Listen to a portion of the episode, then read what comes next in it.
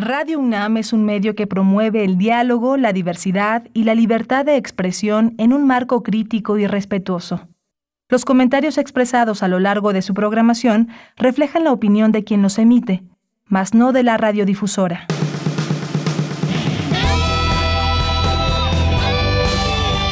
Prisma RU. Relatamos al mundo.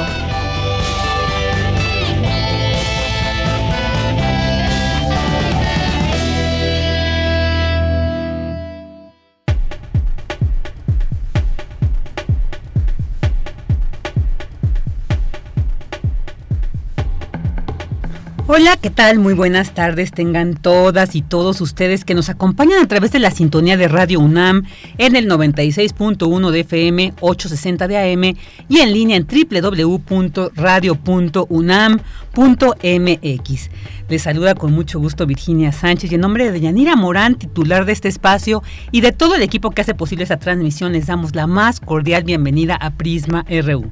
Nos da gusto acompañarles en este día con el que concluye este puente de febrero como se acostumbra desde ese año, desde hace años de cambiar estos días y ponerlo en alguno de estos días laborables y bueno, pues porque hoy eh, se, se, está, se pasó para el día de hoy para conmemorar el pasado 5 de febrero que se, se festejan los 105 años de la promulgación de la Constitución Política de los Estados Unidos Mexicanos en la cual pues desde 1917 se estableció, ahí se establecen pues los principios políticos, sociales y económicos de nuestro país como producto de una larga lucha revolucionaria. Así que por eso pues enhorabuena a quienes están descansando este lunes y bueno, pues muchas gracias por elegirnos para acompañarles en esta parte, en estas dos horas de este lunes.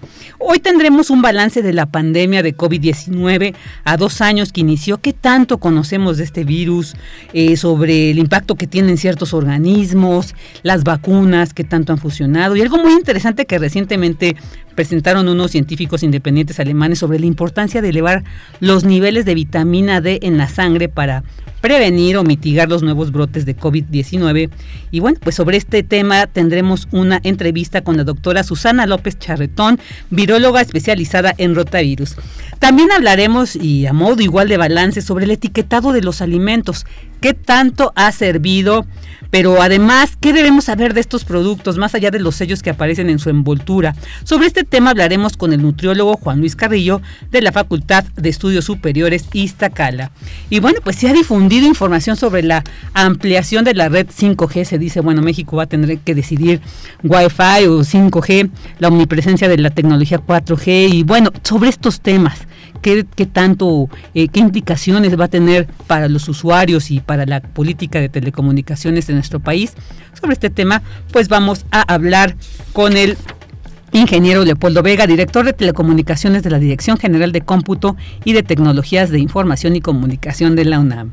Y como todos los lunes, la sección donde Montserrat Muñoz nos comparte sobre las actividades organizadas por la Sala Julián Carrillo de Radio UNAM, también la sección de Cartografía RU con el maravilloso Otto Cázares y Cultura con la brillante Tamara Quirós. Así que, pues le invitamos a que nos acompañe durante estas próximas dos horas aquí en Prisma RU y juntos relatemos el mundo.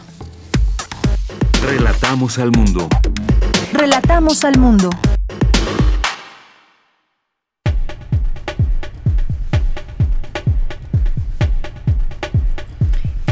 Una de la tarde con siete minutos y vámonos a este resumen informativo en temas universitarios. El calentamiento global erosiona las construcciones prehispánicas. Las plantas que los protegen cada vez son menos, señala especialista. Posible una relación afectiva entre humanos y robots si los sistemas robóticos evolucionan y se vuelven más complejos, señala especialista. La Biblioteca y Hemeroteca Nacionales de México cuentan con todas las medidas sanitarias para la seguridad de las personas que ahí trabajan y las que acuden a sus instalaciones. La Organización de las Naciones Unidas declaró que 2022-2032 es el decenio internacional de las lenguas indígenas y México es uno de los países con mayor diversidad lingüística. En temas nacionales, el presidente Andrés Manuel López Obrador, presidente, el presidente de México, ya dije, consideró como un hecho muy grave el enfrentamiento entre normalistas de Ayotzinapa y la Guardia Nacional. No descartó que haya infiltrados del crimen organizado. Y se lucha por ideales, no es por la destrucción. He dado la instrucción que los reciban, que haya diálogo, porque también tenemos información de que hay gente dedicada a actividades ilícitas, infiltradas en este movimiento. Eso a lo mejor ni ellos lo saben.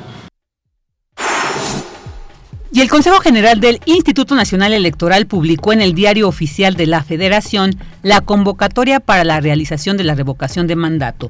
El acuerdo confirma que el ejercicio de consulta popular se llevará a cabo, el domingo 10 de abril de 2022. Integrantes del colectivo Madres Buscadoras de Sonora reportaron el hallazgo de restos óseos calcinados y dos osamentas en un predio cercano a Santa Ana, en un terreno ubicado en las inmediaciones del ejido San Vicente. En temas internacionales, en las elecciones presidenciales de Costa Rica van a segunda vuelta. La contienda ahora es entre el exmandatario José María Figueres y Rodrigo Chávez, exministro de Hacienda. Australia, luego de casi dos años de cierre por la pandemia de la COVID-19, a partir del 21 de febrero reabrirá sus fronteras internacionales a los turistas y a todos los titulares de visados que tengan dos dosis de la vacuna contra el coronavirus. Y el presidente Emmanuel Macron llamó a su homólogo ruso Vladimir Putin a encontrar una respuesta colectiva para evitar una guerra en Europa debido a las tensiones militares en la frontera con Ucrania. Hoy en la UNAM, ¿qué hacer y a dónde ir? Hoy cierra la convocatoria del segundo concurso universitario de carteles científicos organizado por la Coordinación Universitaria para la Sustentabilidad de la UNAM. Podrás participar si eres estudiante de licenciatura o posgrado y estás inscrita o inscrito en algún programa educativo de la UNAM. Las inscripciones cierran hoy. Consulta la convocatoria completa en las redes sociales y el sitio oficial de la Coordinación Universitaria para la Sustentabilidad de la UNAM. No te puedes perder la última emisión de la quinta temporada de la serie Conciencia, Psicología y Sociedad, una coproducción de Radio UNAM y la Facultad de Psicología de nuestra máxima casa de estudios. Este programa radiofónico busca difundir la ciencia psicológica y su relevancia social para desmitificarla, fortaleciendo así el reconocimiento de esta disciplina como una ciencia. Hoy, en la última emisión de la quinta temporada de la serie Conciencia, Psicología y Sociedad, se aborda el tema Insatisfacción corporal y mandatos de belleza femenina, con la doctora Nacelia Chapa Romero, profesora de tiempo completo en la Facultad de Psicología, quien habla sobre los mandatos de género sobre la belleza femenina como una forma de opresión que afecta la imagen corporal de las mujeres y su bienestar psicológico. Sintoniza hoy nuestras frecuencias en punto de las 18 horas por el 96.1 de FM, 860 de AM y en línea www.radio.unam.mx. Otra opción que no te puedes perder es la serie Saben las Palabras, coproducción entre Radio UNAM y Editorial Planeta, bajo la conducción de la comunicadora y lexicógrafa Laura García. En este espacio radiofónico, el vocabulario lleva conocimiento y al mismo tiempo devuelve un sentido de gusto por la vida y las cosas al nombrarlas. En el programa de hoy se abordará el tema del lenguaje de la historia y cómo hablar del pasado desde la literatura. La invitada será Úrsula Camba, doctora en historia por el Colegio de México, escritora y conferencista. La serie ¿Saben las palabras? te espera hoy y todos los lunes en punto de las 18.30 horas a través de las frecuencias universitarias de Radio UNAM. Disfruta de nuestra programación sonora y recuerda, no asistas a reuniones sociales o lugares muy concurridos para evitar un contagio de COVID-19.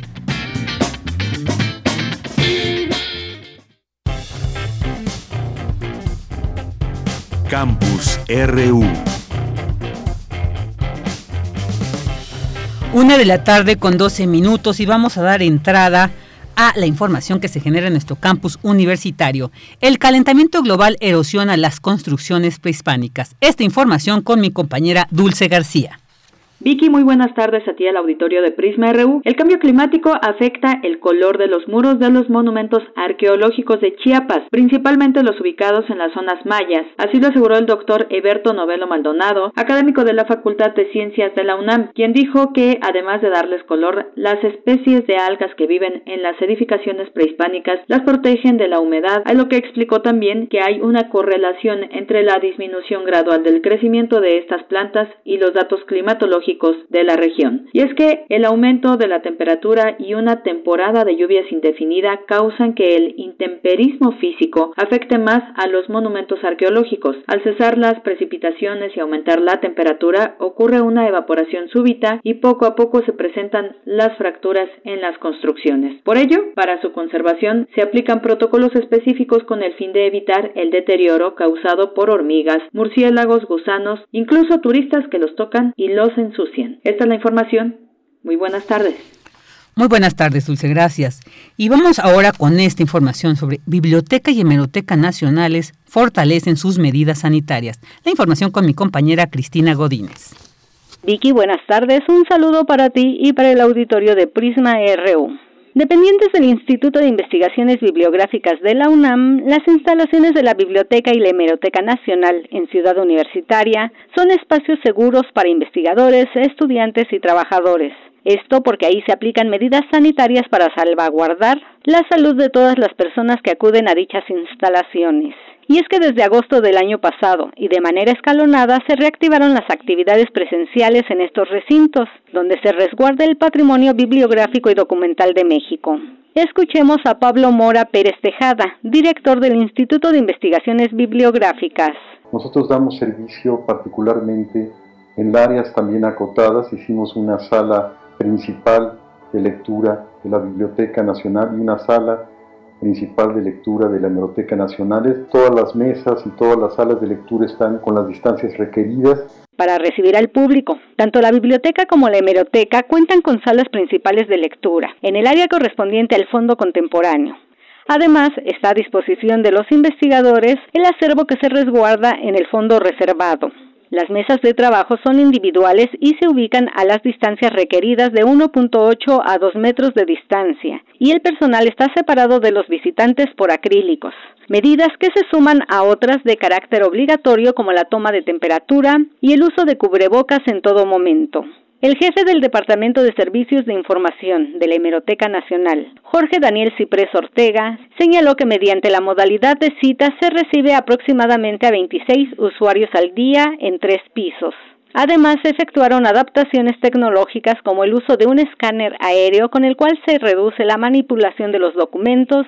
Eh, se han incorporado escáner aéreos donde ya eh, el usuario va a poder sacar copias con ese tipo de escáner sin tanta manipulación.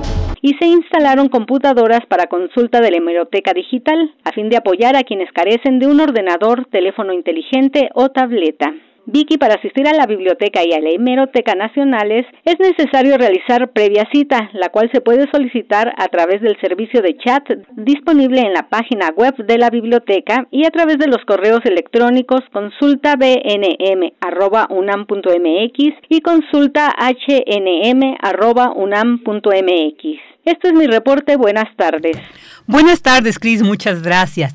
Y bueno, ahora vamos a compartirles este comunicado que eh, sacó la UNAM el pasado 5 de febrero, el sábado 5 de febrero de este año. Así que bueno, a continuación se los leo. Derivado del moderado descenso en el número de contagios registrado en días pasados ya las condiciones epidemiológicas actuales, la Universidad Nacional Autónoma de México informa 1. Las entidades académicas en donde se están llevando a cabo clases presenciales podrán continuar bajo esa modalidad con los aforos determinados por sus respectivos consejos. 2. En las entidades académicas en donde por acuerdos previamente establecidos por los consejos y o por la conclusión tardía de los ciclos escolares, las actividades presenciales hayan sido diferidas, estas podrán iniciar en las fechas determinadas para este mes de febrero con los aforos y las modalidades aprobadas por los cuerpos colegiados correspondientes. En los días y semanas recientes, diversas escuelas y facultades y otras entidades académicas de nuestra universidad retornaron a las aulas y a sus actividades de manera presencial. Lo hicieron de manera entusiasta y responsable. La UNAM continuará avanzando en el retorno gradual y seguro a sus instalaciones, atenta al comportamiento de la pandemia, adecuando las medidas de enseñanza, de investigación y de difusión de la cultura a las condiciones epidemiológicas imperantes.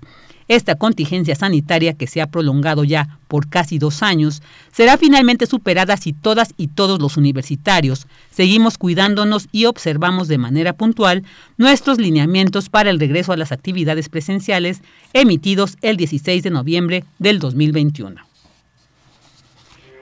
Porque tu opinión es importante, síguenos en nuestras redes sociales, en Facebook como Prisma RU y en Twitter como arroba PrismaRU. Una de la tarde con 18 minutos y bueno, como escuchábamos precisamente aquí en este comunicado de la UNAM ya eh, casi dos años que al menos en nuestro país se dio el primer, eh, la primera manifestación, el primer síntoma, el primer eh, paciente con COVID-19 a dos años, pues es importante que hagamos un balance, ya también con todo un programa de vacunación, ya se están aplicando incluso las terceras dosis, ¿Qué estamos viviendo ahora? ¿Qué hemos aprendido de este virus, de esta pandemia? Y bueno, pues para platicar al respecto y otros temas que irán saliendo seguramente, como algunas noticias que nos que han salido en algunos medios respecto a algunos, eh, pues digamos, eh, formas también de ir paliando esta, esta enfermedad que genera este virus del SARS-CoV-2. Pues bueno, vamos a platicar con la doctora Susana López Charretón, viróloga especializada en rotavirus. ¿Qué tal, doctora López? Muy buenas tardes, muchas gracias por acompañarnos aquí en Prisma RU. Bienvenida. Hola, ¿qué, qué tal? Buenas tardes, muchas gracias. Gracias a usted. Doctora, ¿qué podemos decir a dos años de que inició, a casi dos años de que inició la pandemia, al menos en nuestro país? ¿Qué tanto hemos aprendido de este virus? Digamos, ahora, ¿qué caracterización del mismo podríamos hacer más precisa? También porque hemos visto algunos organismos lo resisten más. Eh, lamentablemente, pues el número de decesos pues nos muestran que hay otros organismos que no fueron, eh, pues tuvieron la fuerza necesaria para combatir este virus y lamentablemente pues la muerte llegó. ¿Qué podemos decir, doctor, al respecto? Pues eh, científicamente hemos aprendido muchísimo. Ha sido ha sido dos años de bueno de aprender una intensidad enorme de lo que es este virus en muchos aspectos. Eh, en el manejo de la enfermedad también se ha aprendido muchísimo si comparamos lo que tuvimos a inicios de la pandemia en el en el 2020, digamos, en el que eh, desafortunadamente había muchísima gente fallecida porque no sabíamos ni cómo se manejaban a los enfermos, ¿no? Ahora pues ya se ha aprendido el manejo de los enfermos, el diagnóstico, eh, cómo, cómo hacer un seguimiento de pacientes y, contactos. Se ha aprendido muchísimo. Sin embargo, pues eh, dos años es poquito en, en, aprender algo. La realidad es que las enfermedades nos toman muchos años de entenderlas y a pesar de que pues suena mucho dos años, pues todavía hay cosas que no sabemos, cuánto duran las secuelas, cuánto van a durar las vacunas que tenemos, por qué unas personas tienen secuelas y otras no, por qué unas personas se ponen muy graves y otras no. Son preguntas que se siguen estudiando.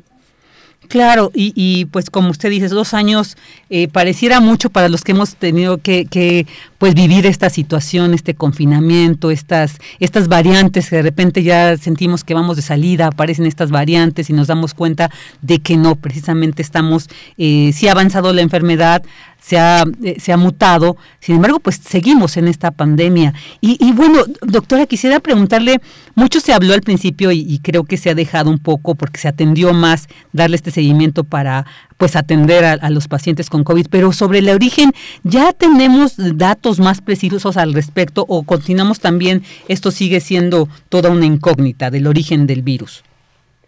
Eh, sigue siendo una incógnita. La realidad es que esos estudios implican eh, pues mucho trabajo y siempre está la hipótesis de que eh, eh, surgió a partir de un reservorio animal como un murciélago a través de, de, reservorios intermedios que pudiesen ser animales vendidos en los mercados de, de animales vivos. Esa es una de las hipótesis más fuertes que tenemos hasta ahora sin embargo, digamos, el ancestro más cercano de este virus, por secuencia, no lo hemos, eh, no se ha mapeado todavía y entonces Pues esa es una de las incógnitas que, tenemos. Pero sabemos que muchos de virus de esta familia, coronavirus, tienen este tipo de orígenes. Eh, se llama origen zoonótico, que son virus que están infectando a una cierta especie animal y dan un brinco, digamos, al hombre, y a veces, como en este caso, se adaptan muy bien a multiplicarse las personas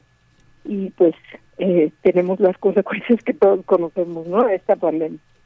Claro, claro. Doctora, y algo que también quisiera preguntarle sobre eh, eh, el saber el, origen, estamos lejos, como usted bien dice, todavía no tenemos puesto, todavía se mantienen, digamos, estas hipótesis, pero el que en algún momento conociéramos el origen, ¿podría ayudar a encontrar, digamos, la cura más efectiva del virus o con todas estas mutaciones que ha sufrido, ya el origen ya quedaría como, digamos, lejos de que nos ayudara a encontrar esta, esta cura? Eh, el origen en realidad lo que nos dice es cómo podemos evitar que sucedan estas eh, pues estos brincos zoonóticos eh, con eh, otra vez, ¿no? Pues si sabemos cuáles son los animales que están transmitiendo principalmente el coronavirus, pues podríamos tener medidas sanitarias muchísimo más estrictas para una cierta especie animal o para el manejo de ciertos animales, etcétera.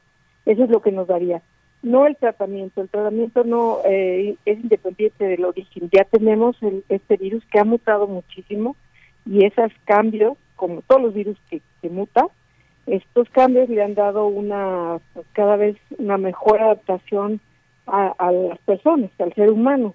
Entonces ya el origen ahorita es eh, no es relevante, digamos, para el seguimiento y el tratamiento de la enfermedad que causa este virus.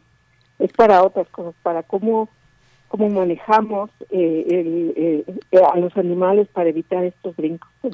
Claro, claro. Doctor, y también pues conocer un poco, se había pues dado las cifras que nos presentan sobre los pacientes del género femenino y del género masculino, y bueno, se veía una que, predominaba sobre todo que en, aquellos pacientes de género masculino pues era más fuerte, atacaba más fuerte este virus. ¿Se ha encontrado cuál ha sido la razón de que sea el género masculino quien más resienta la infección por SARS-CoV-2? Eh, en realidad hubo, así como aquí empezó, empezó a haber teorías de ciertos, eh, digamos, que cierta información genética que está eh, en las mujeres y no en los hombres, en el cromosoma X.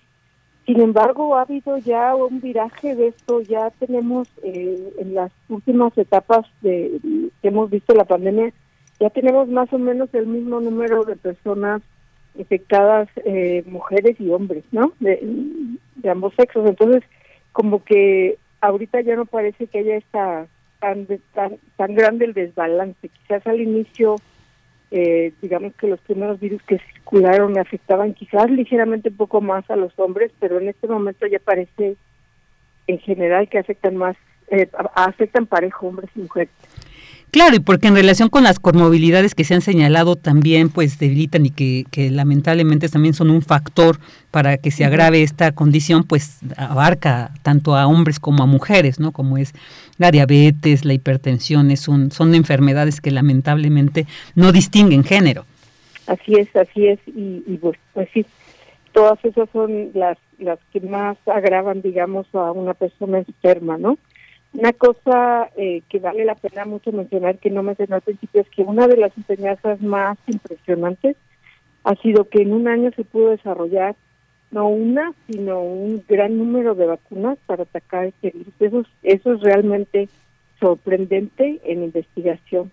Hay, hay eh, vacunas que aún no se han podido desarrollar para otras enfermedades, por ejemplo el HIV, el SIDA, digamos el virus que causa el SIDA, y en este caso tuvimos, digamos que la suerte y la gran inversión y el gran interés de desarrollar esta vacuna. Y pues sí tenemos estas iniciativas de pues más de ocho vacunas ya circulando y eso también ha ayudado mucho a atenuar todos los efectos de la pandemia. No es lo mismo eh, las personas que se están infectando ahora, que son muchísimas. Cuando están vacunadas, el pronóstico de la enfermedad es muchísimo mejor al principio de la pandemia que no teníamos la vacuna y que era pues, realmente aterrador que se enfermara alguien, ¿no? Claro, claro. Doctora, y, eh, respecto a esto que usted acaba de mencionar y sí sacar, pues a colación, porque lamentablemente también el SIDA es una enfermedad que eh, lleva décadas y lamentablemente pues no, no se ha encontrado como esta cura que ya digamos el SIDA es historia. Pero entonces, ¿a qué se debería, doctora? Precisamente usted dice, ya encontramos varias, no solamente una, varias vacunas se han desarrollado que han mitigado este impacto de, de esta pandemia y en el caso del SIDA no es así. Pero esto a qué corresponde? Digamos, a falta de atención, de inversión o a precisamente la premura que la pandemia a nivel global este, generó. No, en realidad cada virus es un problema totalmente diferente, no porque se llamen virus son lo mismo, ¿no? Cada virus infecta órganos diferentes, ataca eh, sistemas diferentes, digamos, el virus del SIDA ataca el sistema inmune, entonces, es, y, es un virus que no, digamos que, que se instala en la persona, es un virus que instala una enfermedad crónica. Está todo el tiempo reproduciéndose en las células y produciéndose un poquito de virus. Estos otros virus, como los coronavirus, son virus que dan una enfermedad aguda de ocho días, se replican muchísimo, eh, matan, digamos, muchas células del sistema respiratorio, pero el ciclo viral se acaba. Y entonces esos virus que son, digamos, agudos son más fáciles de atacar. El virus del SIDA que, digamos, que se replica despacito, despacito, pero está dañando mucho el sistema inmune y no lo puede, se está escondiendo todo el tiempo. Entonces no lo hemos podido, digamos, que hacer una vacuna que nos permita prevenir que se replique. Es, es, son estrategias de replicación muy diferentes. Claro. No, ha, no ha faltado interés. Desde luego, el HIV es una de las enfermedades, eh, el SIDA es una de las enfermedades más terribles que tenemos, ¿no? Ya hay muchos antivirales, eso sí, pero eh, sigue siendo uno de los, digamos, látigos de la humanidad. Claro, claro, sí, no, pues muchas gracias por aclararnos esto.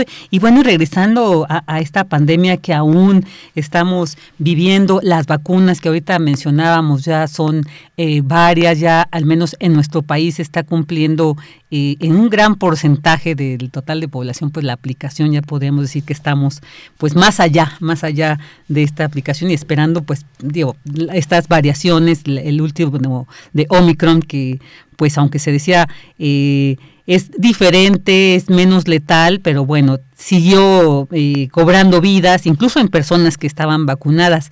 Y esto a qué, a estas alturas, los estudios, ¿qué nos han dicho al respecto de estas personas que aún con su eh, con sus vacunas completas enfermaron y lamentablemente pues perdieron la batalla? Sí, eh, eh, eso sí son las menos. O sea, lo que sí hemos visto en curvas así de población general, que a pesar de que tenemos el pico de contagios más alto de toda la historia, digamos, de esta pandemia, también el número de, de, funciones ha bajado muchísimo. Y lo que se ha visto es que la gran mayoría de las personas que sufren una enfermedad grave, severa, y acaban en, falleciendo, son personas que no se han vacunado. Pero no es, esto no es la regla, o sea, siempre somos seres humanos, cada uno diferente, con individualidades muy especiales, entonces, pues también sucede, o sea, nos tenemos que seguir, eh, también sucede pues que aún vacunados, algunas personas pueden llegar a tener complicaciones que les cuestan la vida, ¿no? Claro. Entonces, pues, o sea, el mensaje es que nos tenemos que seguir cuidando, vacunarnos, desde luego, pero el estar vacunado no previene que nos podamos contagiar. Es por eso que estamos todo el tiempo promoviendo el uso de cubrebocas, todo el tiempo, el estar en espacios abiertos, eh, bien ventilados, el evitar contacto físico cercano con las personas y higiene. Eso lo vamos a tener que seguir haciendo por mucho tiempo y ya más vale que lo volvamos parte de nuestra vida, digamos. Claro, claro. Doctora, y, y, en relación con esto, precisamente como usted dice, bueno, ya tenemos las vacunas, ya aprendimos un poco más de esta situación, de este virus. Eh, ya tenemos unas medidas sanitarias, el uso de cubrebocas, la sana distancia que estuvimos, bueno, hemos eh, eh, llevado a cabo durante casi dos años, el no salir en la menor medida, pero también yo creo que de los aprendizajes ha sido a cuidar nuestro cuerpo, nuestra salud, lo que comemos, ¿no? Porque finalmente nuestra alimentación está relacionada con nuestra salud. Y recientemente, entonces, al respecto salió unos estudios de unos científicos de la Universidad de Bar Ilan y del Centro Médico Galileo en Israel, donde dicen que aumentar los niveles de vitamina D ayuda a los pacientes con COVID-19 a reducir el riesgo de enfermedad grave o de muerte. ¿Qué nos puede decir al respecto? Ya tenemos algunos estudios sobre este tema en nuestro país, doctora. Eh, la vitamina D es una vitamina que nuestro cuerpo no produce naturalmente. La tomamos, digamos, eh, de, tomar el sol, se puede producir a, a través de tomar el sol, o se puede tomar en, en alimentos lácteos o en, en, algunos pescados. Pero eh, lo que se dio al inicio de la pandemia fue que en este encierro tan grande, pues mucha gente empezó a dejar de tomar sol y a tener deficiencias de vitamina D. La vitamina D es buena para el sistema inmune en general eh, y, por eso eh, se ha probado si realmente la vitamina D nos puede prevenir de la enfermedad, ¿no? Eh, es buena, pero yo creo que todo con medida, porque eh, un exceso de vitamina D también tiene consecuencias muy graves. La vitamina D ayuda mucho a la retención de calcio, por ejemplo, en enfermedades de osteoporosis, por ejemplo, ¿no?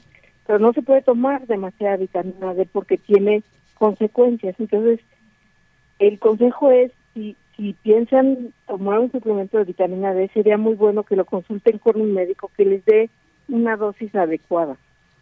Eh, eh, lo que da miedo en estos consejos es que luego entonces eh, la gente dice, no, pues vitamina D a puños, ¿no? Esto me ayuda, pues tomo mucho. Es, claro. Tiene que tener una dosis especial dependiendo de la condición de la persona y dependiendo de si toma otros medicamentos, porque puede haber interferencias. Entonces, cualquiera de estos eh, consejos, digamos, yo creo que hay que consultarlos con su médico. Es muy importante esto que nos dice, porque incluso la vitamina D o cualquier otra vitamina, cualquier otra sustancia, tenemos que tener el control, porque incluso, pues yo creo que se requieren estudios, ¿no? Algunos análisis para ver cómo están nuestros niveles y como usted bien dice, y esto nos quedamos con esto también que sea una bajo una prescripción médica para saber que, pues bueno, va a ser benéfico y no en su momento pudiera causarnos algún daño. Doctor, ¿algo más que quiera agregar sobre este tema? Eh, pues simplemente que, que seamos pacientes y conscientes con todo, que, que creo que desgraciadamente esto no se va a acabar de la noche a la mañana y depende mucho de nuestro comportamiento. Si mantenemos nuestro cuidado personal y el, y el de los demás, si estamos enfermos y no salimos, si avisamos, si contagiamos, eh, evitamos contagios, todo esto lo tenemos que mantener para dejar de tener estas olas que nos paran la vida completamente, ¿no? O sea, como que hagámonos a la idea de que depende mucho de nuestro comportamiento, el, el comportamiento, digamos, de la pandemia y creo que ayudaríamos mucho todos.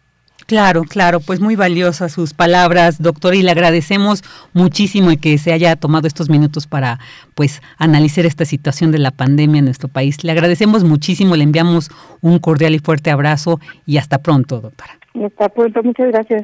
A usted, la doctora Susana López Charretón, viróloga especializada en rotavirus de la UNAM. Continuamos. Prisma RU. Relatamos al mundo.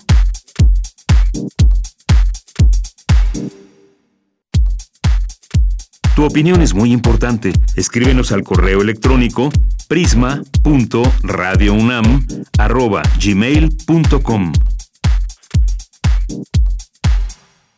Una de la tarde con 36 minutos. Y bueno, pues ahorita escuchábamos esta situación de la pandemia y lo último que era eh, esta cuestión de la vitamina D, algunos los alimentos que la contienen y bueno, eh, que nos íbamos dirigiendo a esta situación también de lo importante es que saber qué estamos consumiendo en nuestros alimentos, qué estamos comiendo, porque yo creo que esta pandemia definitivamente, quien no ha aprendido esa cuestión, entonces pues está en serios problemas porque ya vimos que un cuerpo fuerte, un cuerpo saludable, pues puede combatir de mejor manera eh, una, una situación como esto. Si no hablamos en general, pero pues yo creo que sí es muy representativo el saber que, pues, eh, la gente saludable se enfermó, pero afortunadamente salió. Y bueno, entonces en, en, ese sentido, de repente vamos al supermercado y ahora vemos los etiquetados, estos famosos sellitos que tienen muchos productos. A mí me sorprende ver que hay tantos con tantos sellos, con tres, incluso unos con cuatro o cinco. Entonces, bueno, vamos a hacer también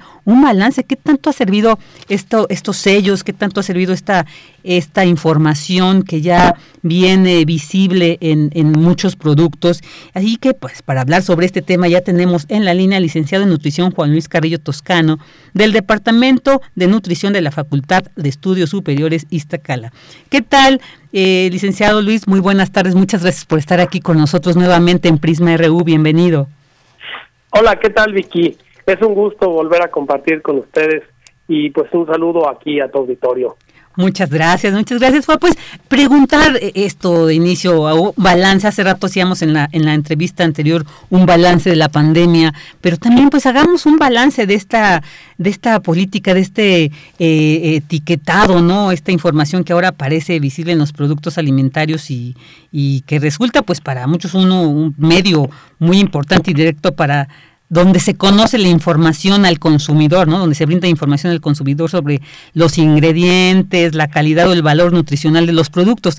Pero, pues bueno, que hagamos un balance. ¿Qué tanto ha servido esto, eh, doctor Carrillo, para para esta, eh, eh, para realmente elegir de mejor manera y de manera más saludable los productos que consumimos? Es muy interesante tu pregunta. Déjame hacerte una breve reseña histórica. Por favor. Eh, de esto, lo que es la información nutrimental, ¿no? Esto se conoce como los datos contenidos en el recuadro que aparece en los rótulos de muchos productos alimenticios, sobre todo los industrializados, y esto nos indica pues cuánto nos está aportando el alimento, tanto de energía, de carbohidratos, de proteínas, de todas esas cosas que pues a veces las manejamos y la maneja la gente como de su diario platicar, pero pues no las conocemos siempre a fondo. El auge nutricional, eh, sobre todo en esta última, en estos últimos 50, 60 años, pues ha hecho que muchas industrias pues nos sinteticen los productos y los alimentos, ya ya no es como antes de que había que ir a las lecherías por la leche, ni, ni de que eh, tuviéramos que tener nuestro jamón ahí colgado eh, para nuestra pierna ahí colgada para sacarle rebanadas, todo, sino que ya la industria ha permitido facilitarnos todo esto. Y un auge todavía mayor se dio cuando ya el etiquetado nutrimental, a partir de 1998, empezó a ser ya pues obligatorio para muchos alimentos.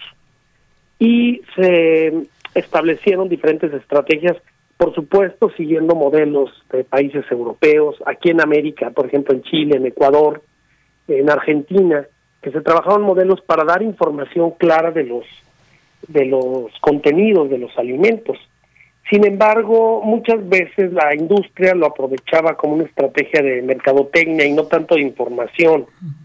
Y de esta forma, pues manipulaban los contenidos de algunos alimentos, al grado que la información podría ser inconclusa o confusa, ¿no? Tú te acuerdas de las etiquetas y bueno, aquí lo, lo pongo eh, abiertamente para nuestro auditorio, eh, que uno lee pues eh, 60 gramos de proteína, 25 de carbohidratos, pues uno se queda igual. Si uno no es experto en el pues uno dice, bueno, pues contiene esto, pero eso es mucho, es poco, comparado con qué, etcétera. En México, por normatividad, se calculan todos los nutrimentos con base en una dieta de 2.000 calorías que puede ser excesiva para una persona delgada o puede ser limitada para una persona eh, que haga ejercicio o que sea eh, muy activo físicamente, pero se toma ese consenso. La etiqueta nutrimental y ahora los eh, sellos frontales nos están indicando que esto es lo, en lo que evolucionó lo anterior que acabo de comentar, los alimentos o los nutrimentos críticos es decir, aquellos nutrimentos que nos van a, que en cantidades elevadas nos pueden causar alguna problemática. Y estos son pues la cantidad de energía, que son las calorías, la cantidad de sodio, la cantidad de grasa y la cantidad de azúcar, básicamente. Sabemos que estos alimentos en exceso eh, generan problemas.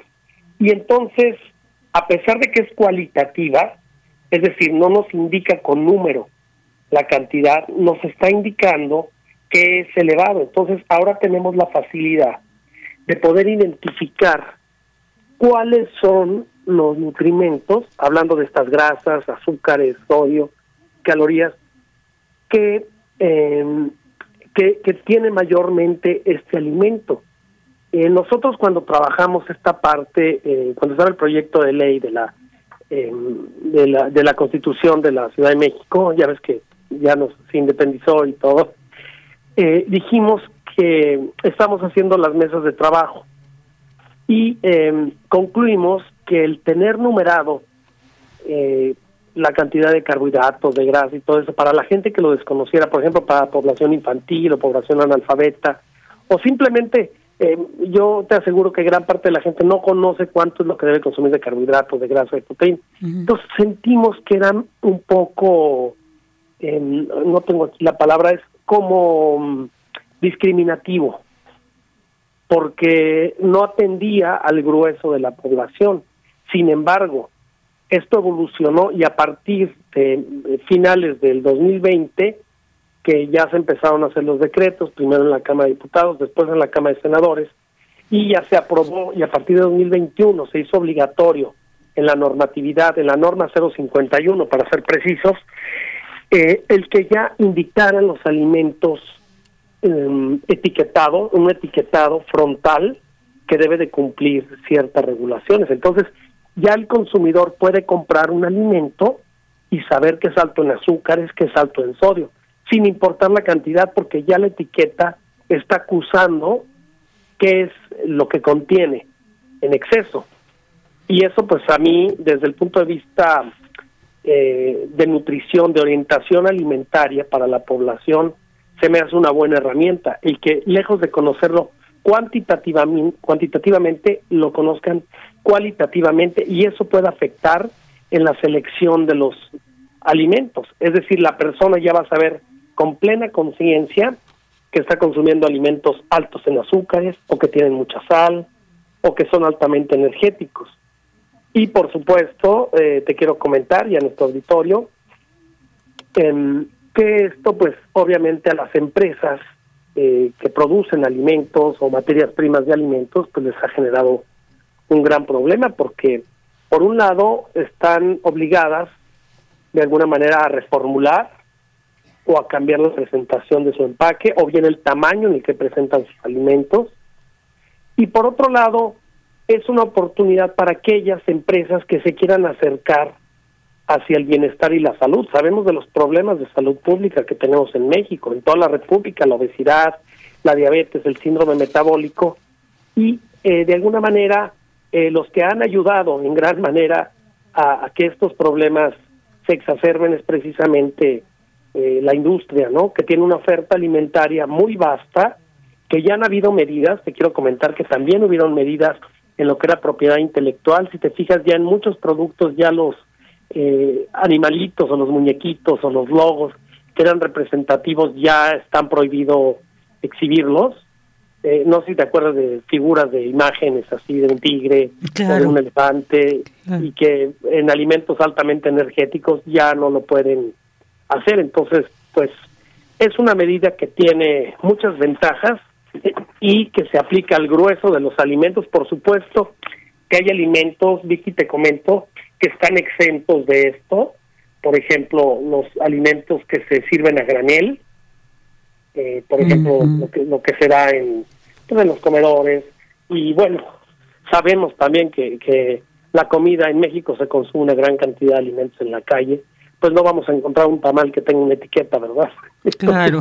serían algunos de los asegúnes que puede tener esto y es de las razones que apela la industria para ampararse. Yo en particular te quiero comentar que soy del grupo de peritos expertos en el área de etiquetado eh, y ahorita estamos viendo las los amparos que hacen las empresas alimentarias ante esta regulación que bueno tiene sus pros tiene sus contras afecta a la industria alimentaria pero de alguna manera eh, orienta no sé hasta qué grado la orientación sea eh, útil tú sabes que por ejemplo en los cigarros en las cajetillas de cigarros o en las bolsas de tabaco vienen imágenes de lo que puede pasar por el exceso de consumo. Que a lo mejor esto sería un segundo paso, ¿no? También con los alimentos. Sí, o sea, el, el alimento en exceso es obesógeno. El cigarro en exceso puede causar cáncer, puede causar problemas de desnutrición, puede causar muchísimos otros eh, problemas a nivel pulmonar, etcétera. Pero esta es una eh, manera de, alertar y de generar una conciencia de salud ahora que en estos tiempos ya estamos más interesados en saber los contenidos, ya no es como antes que nos daban el alimento y cómetelo porque esto te nutre y ya, pues ya hasta los jóvenes, ahora con tantas herramientas como el internet y muchas otras eh, plataformas, se pueden orientar. Y fíjate, precisamente en esta medida, eh, yo en, en el caso de mi hija, eh, quiero comentarlo así muy brevemente, ella me ayuda en la parte de investigar, Mariana, que le mando un saludo, eh, en qué se está diciendo en redes sobre este etiquetado, porque pues Mm, qué nosotros necesitamos Ujú. eh, estar al día Mm. en- en esto y pues por supuesto que tiene más pros que contras, no sé, yo creo que sería interesante saber qué opina el auditorio Claro. en esto. Y, y, bueno, tengo una página que se llama Pensar y Comer Bien, es una página de Facebook, Pensar y Comer Bien, donde vamos a estar subiendo información precisamente de este etiquetado, donde la gente puede escribir eh, sus dudas si quieren, o, o ahí en la redacción de, de este programa este, que tan oído y eh, de Primo Universitario, eh, y, y, y que estas dudas no queden sin resolver, porque de verdad que nos ha ayudado. Además, otra cosa que te quiero comentar es que también esta regulación de la normatividad 051 nos está identificando alimentos que creímos que eran algo. ¿sí? Te voy a poner un ejemplo. Ya podemos encontrar en el supermercado productos que digan imitación queso, productos que creíamos que eran Claro. queso. Entonces, eh, o imitación chocolate, o imitación, exacto, porque ya lo están, eh, valga la, la expresión, encuerando lo que realmente es el producto. Y esto, eh, pues tiene un beneficio grande para el consumidor, porque eh, se convierte en un consumidor informado, en pensar su compra, en no dejarse llevar por los iconos que puedan tener los alimentos y que el alimento esté plenamente identificado. En el caso de nuestros pacientes crónico-degenerativos, pues esto ayuda muchísimo porque ya podemos hacer recomendación directa incluso de productos como nosotros como profesionales de la salud. Claro, claro, no, muy importante esto que, que nos compartes, Juan Luis. Y, y, y bueno, quisiera preguntarte eh, dos Sí. cosas ya para ir finalizando la entrevista. Nos quedan, ¿cuántos minutos? Aproximadamente tres minutos. Pero quiero hacerte estas dos preguntas, no quiero irme sin hacerte estas dos preguntas. Por un lado, este aspecto industrial, ¿no? Eh, se les obliga ahora a que muestren, digamos, estas, esta información en los productos de manera frontal con los sellos, pero ¿qué tanto también están obligados entonces a atender esta situación de exceso? O sea, ¿se les obliga para que en un momento hagan, trabajen para que estos contenidos excesivos disminuyan? ¿O es nada más como una medida de que, bueno, tú estás comprando esto que contiene y ahí se queda? Y por otro, eh, bueno, solamente vemos un sellito que dice exceso de azúcares. Pero, por ejemplo, ¿qué tengo que yo atender en un producto que tenga los dos sellos? Pero bueno, tengo que llevarme un jugo para, normalmente para a los niños, niñas, al recreo, se me facilita eh, no ponerle agua, o sí agua, pero también les ponemos un juguito. Pero ¿cómo saber entonces cuál elegir? Ahí todos, todos los juguitos ya vi para niños tienen sellos. Bueno, Claro. podemos elegir alguno, digamos, que sea el, el más adecuado, que le afecte en menor medida a los pequeños. Estas dos preguntas, Juan Luis, para finalizar. Claro. Sí, con mucho gusto. Eh, bueno, eh, muy interesantes, por cierto, y aplicables, eh, sobre todo aterrizadas, ¿no? Eh, La primera, eh, pues es muy fácil, ¿no? Eh, la eh, Procuraduría del Consumidor, la COFEPRIS, eh, una parte de lo que es el sector salud federal, está revisando, está entrando a los supermercados, está entrando con la- las fábricas todo, y los está sancionando, los está retirando del mercado a quienes no cumplen. Entonces los está haciendo responsables. Al principio, hace años, era voluntario que lo pusieran o no, ahorita es obligatorio.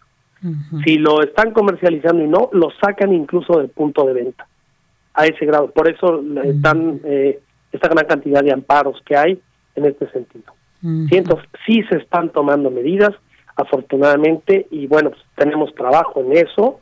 Nosotros nos toca dar nuestro punto de vista como profesionales, como el cuerpo de, de peritos del Consejo de la Judicatura Federal, y, y es nuestra opinión, ¿no?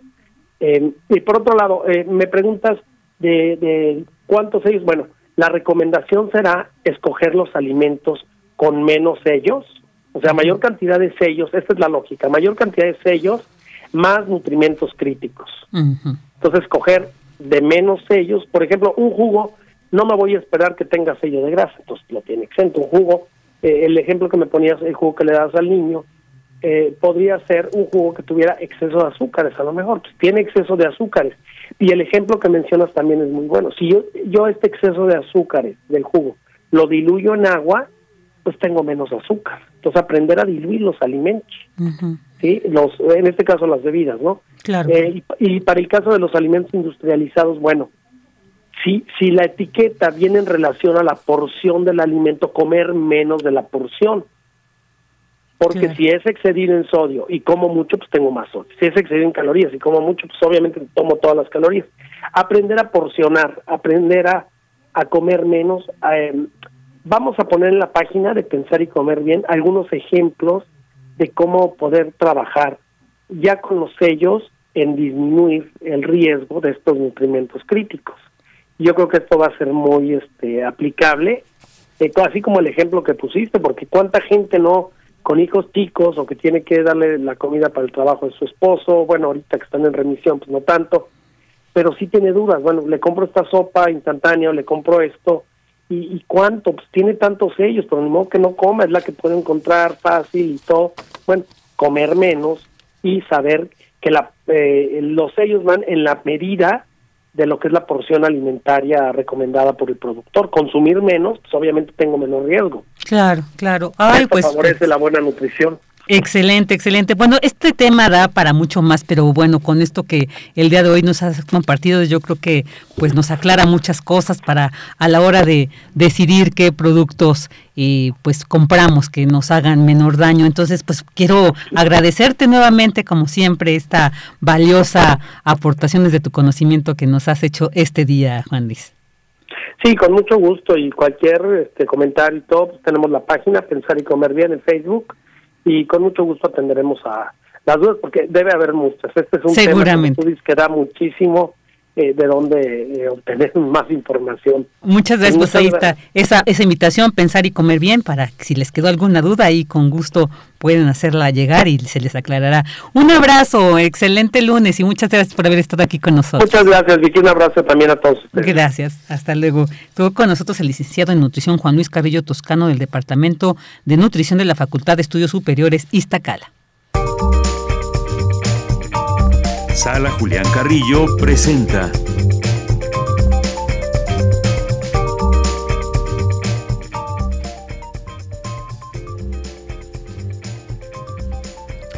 Una de la tarde con 55 minutos y ya vamos a dar la bienvenida a nuestra querida Montserrat Muñoz para que nos cuente qué hay esta semana desde la sala Julián Carrillo de Radio UNAM. Bienvenida Monse, buenas tardes.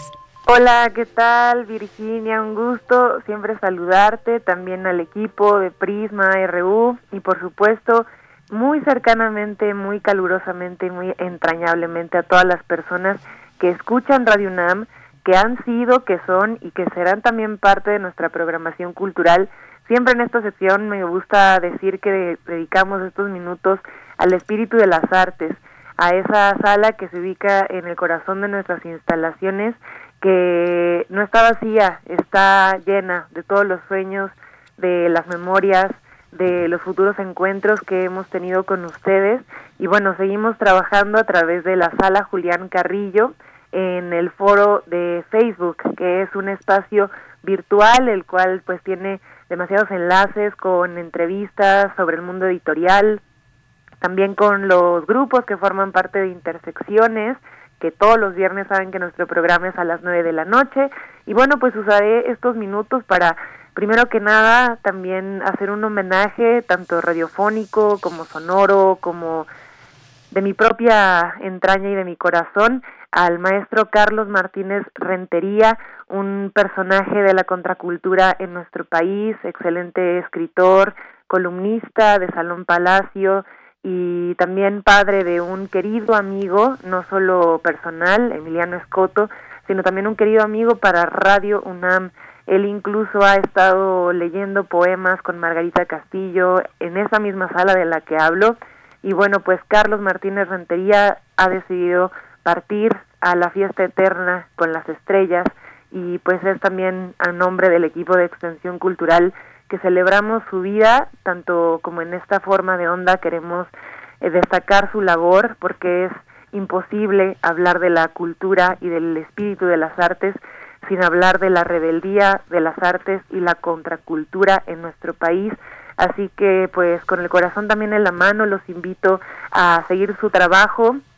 Los libros que ha publicado seguirán, eh, los temas que él ha tocado estarán vigentes y estoy muy segura que él sería lo más afortunado y lo más orgulloso de saber que tanto su familia de radio como su familia eh, pues en el mundo estamos unidos hoy recordándolo como siempre en la memoria con un trago en la mano con una sonrisa y con esa actitud desgarbada. Así que pues a nombre de todo también Radio UNAM le quiero hacer este esta mención para que su memoria siempre viva y pues se ilumine a donde quiera que, que esté ahora escuchándonos. Y pues bueno esto también es una invitación a abrazarnos, a hermanarnos, ya sea a través de nuestras frecuencias, repito, también a través de nuestro foro virtual y por supuesto también si ustedes quieren participar de nuestra programación cultural, sepan que tenemos un curso en línea en el cual ustedes pueden adoctrinarse en esta misión que es conectar la lengua con el pensamiento y con el texto, es decir, la palabra escrita. Este curso es de oratoria, lo imparte el maestro Sergio Ruiz, un excelente actor de teatro, eh, al cual le debemos pues ya varios monólogos, varias apariciones en grandes películas, grandes productoras, Paramount, eh, también él tiene el Instituto Lamel, en el cual se enfoca en la logofanía, que es el amor al conocimiento, y bueno pues eh, a través de la plataforma Zoom indica personalmente comentarios personales para todos aquellos que quieran, ya sea dar un discurso, tener a lo mejor mejores herramientas de venta, si tienen un negocio, algún brindis que les toque, por ejemplo, ir a la fiesta de 15 años y tienen que dar el discurso, este es el curso para ello. Les puse en Twitter la información completa para que ustedes también vean el costo, las sesiones son los sábados, en línea y esto pues va, va, a ser pues dedicado a todos ustedes, nuestra comunidad radiofónica, melómana y pues también de varias generaciones de oradoras y oradores que han sido parte de este curso. Y bueno, pues el correo, si ustedes que lo quieren anotar, es cursosrunam.gmail.com cursosrunam.gmail.com pueden agregar al Facebook la sala Julián Carrillo y ahí también les damos información.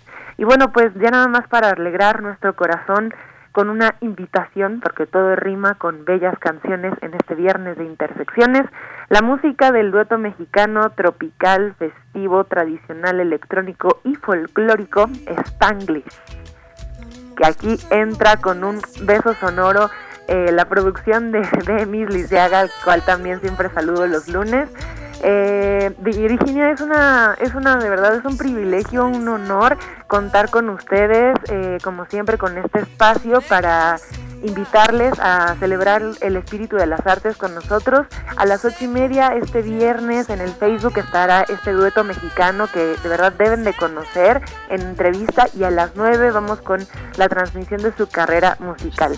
Y bueno, pues hasta aquí las buenas nuevas, siempre tocándonos este corazón y mandándoles abrazos sonoros, siguiendo nuestra programación cultural en Radio UNAM. Muchas gracias, Monse. Pues también nos sumamos, por supuesto, a esta, pues este reconocimiento, esta despedida a Carlos Martínez Rentería.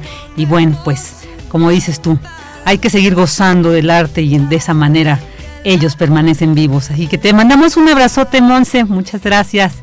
El homenaje es la memoria y de verdad te abrazo mucho Virginia, que todos estén bien. Me queda aquí escuchando la cartografía de Otto. Perfecto. Bueno, Monse, hasta pronto. Un abrazo. Chao. Chao. Llegamos al final de la primera hora de Prisma RU. Vámonos a un corte.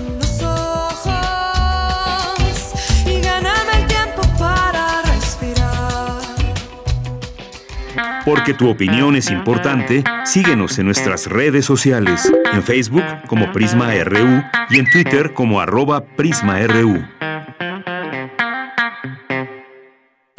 Gustavo tiene un matrimonio aburrido. Un día encuentra a un mago, quien le concede un amor de novela Nada desearía más que ser el amante de Emma Bovary. ¡Oh, la la la la! Perfectamente. Entre usted al armario. Eh, eh, ¿Está seguro de que no hay ningún riesgo? Meta usted todas sus patitas. Resultado garantizado.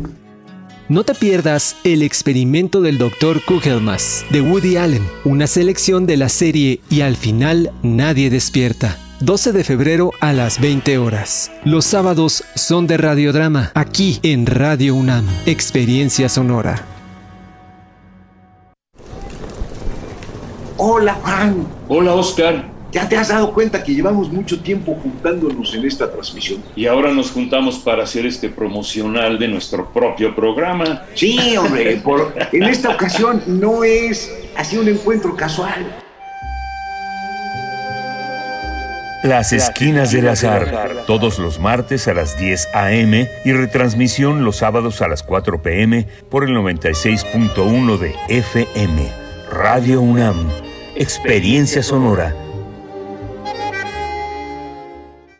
Iniciamos un nuevo año donde superaremos grandes retos, llevar la esperanza y el cambio verdadero a más rincones de México y ratificar nuestro movimiento a lo largo y ancho del país. Se ha logrado mucho, pero aún estamos a la mitad del camino. Enfrentemos juntas y juntos el desafío con compromiso y corazón para que siga la transformación, porque la fuerza de nuestro movimiento es el pueblo organizado. Morena, la esperanza de México. Fentanilo, heroína, cocaína, piedra, cristal. No importa qué droga te metas, de todas formas te destruyes. La sangre de las drogas nos mancha a todos. Mejor métete esto en la cabeza. Si te drogas, te dañas. Si necesitas ayuda, llama a la línea de la vida. 800-911-2000. Para vivir feliz, no necesitas meterte nada. Hipócrates 2.0 Mantenerse informado es parte importante de la vida. La información nos da la oportunidad de tomar las mejores decisiones, principalmente para la salud. Soy Mauricio Rodríguez, conductor de Hipócrates 2.0, donde cada semana llevamos para ti los mejores contenidos y especialistas en materia de salud. Escúchanos.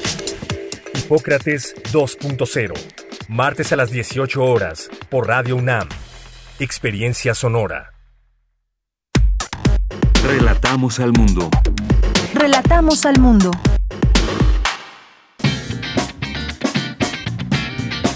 Mañana en la UNAM, ¿qué hacer y a dónde ir? La nueva edición de la Gaceta de la UNAM trae como tema principal La UNAM a la Luna, donde podrás conocer más acerca del proyecto Misión Colmena, desarrollado por el Instituto de Ciencias Nucleares en colaboración con la Secretaría de Relaciones Exteriores, la Agencia Espacial Mexicana y el Gobierno de Hidalgo. No te pierdas esta y otras investigaciones que se encuentran disponibles en la nueva edición de la Gaceta de la UNAM. Consulta su versión digital en www.gaceta.unam.mx.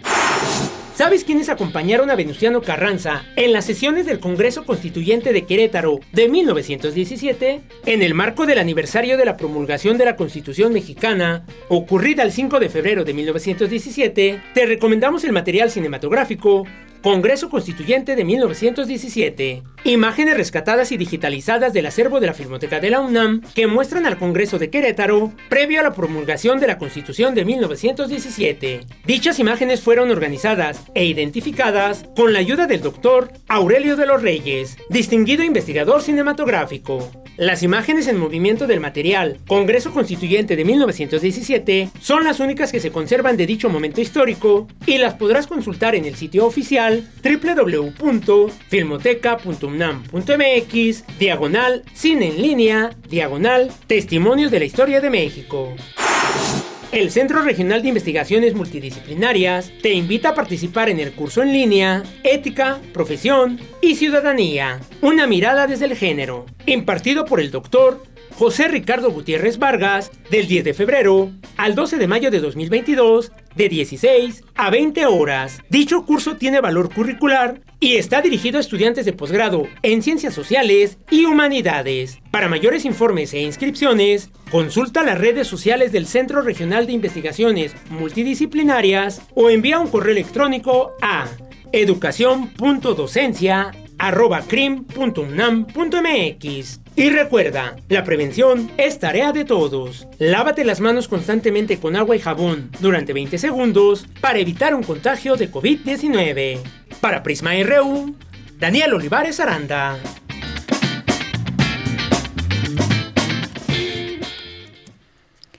Dos de la tarde con siete minutos y bueno, ya después de escuchar estas recomendaciones que siempre todos los días y tan valiosas son, nos hace Daniel Olivares. Vamos a dar lectura a pues estos mensajes, estos siempre saludos que también nos hacen y que ustedes eh, pues siempre también aquí, pues es el medio que tenemos a veces para saludarnos. Aquí a saludos a César Soto Bretzfelder que dice, buen lunes sonoro hasta la cabina de Radio UNAM. En día lunes estoy en labores de oficina, ánimo ya, ¿no? Pues qué bien. Estamos compartiendo las labores de este lunes y siempre también se disfruta, ¿no? Yo el día de hoy que veía poco tráfico, creo que quienes laboramos el día es cuando pues también podemos aprovechar y disfrutar una ciudad no tan saturada. También saludos a Andrés Mar, dice, y los radioescuchas tampoco saben de puentes.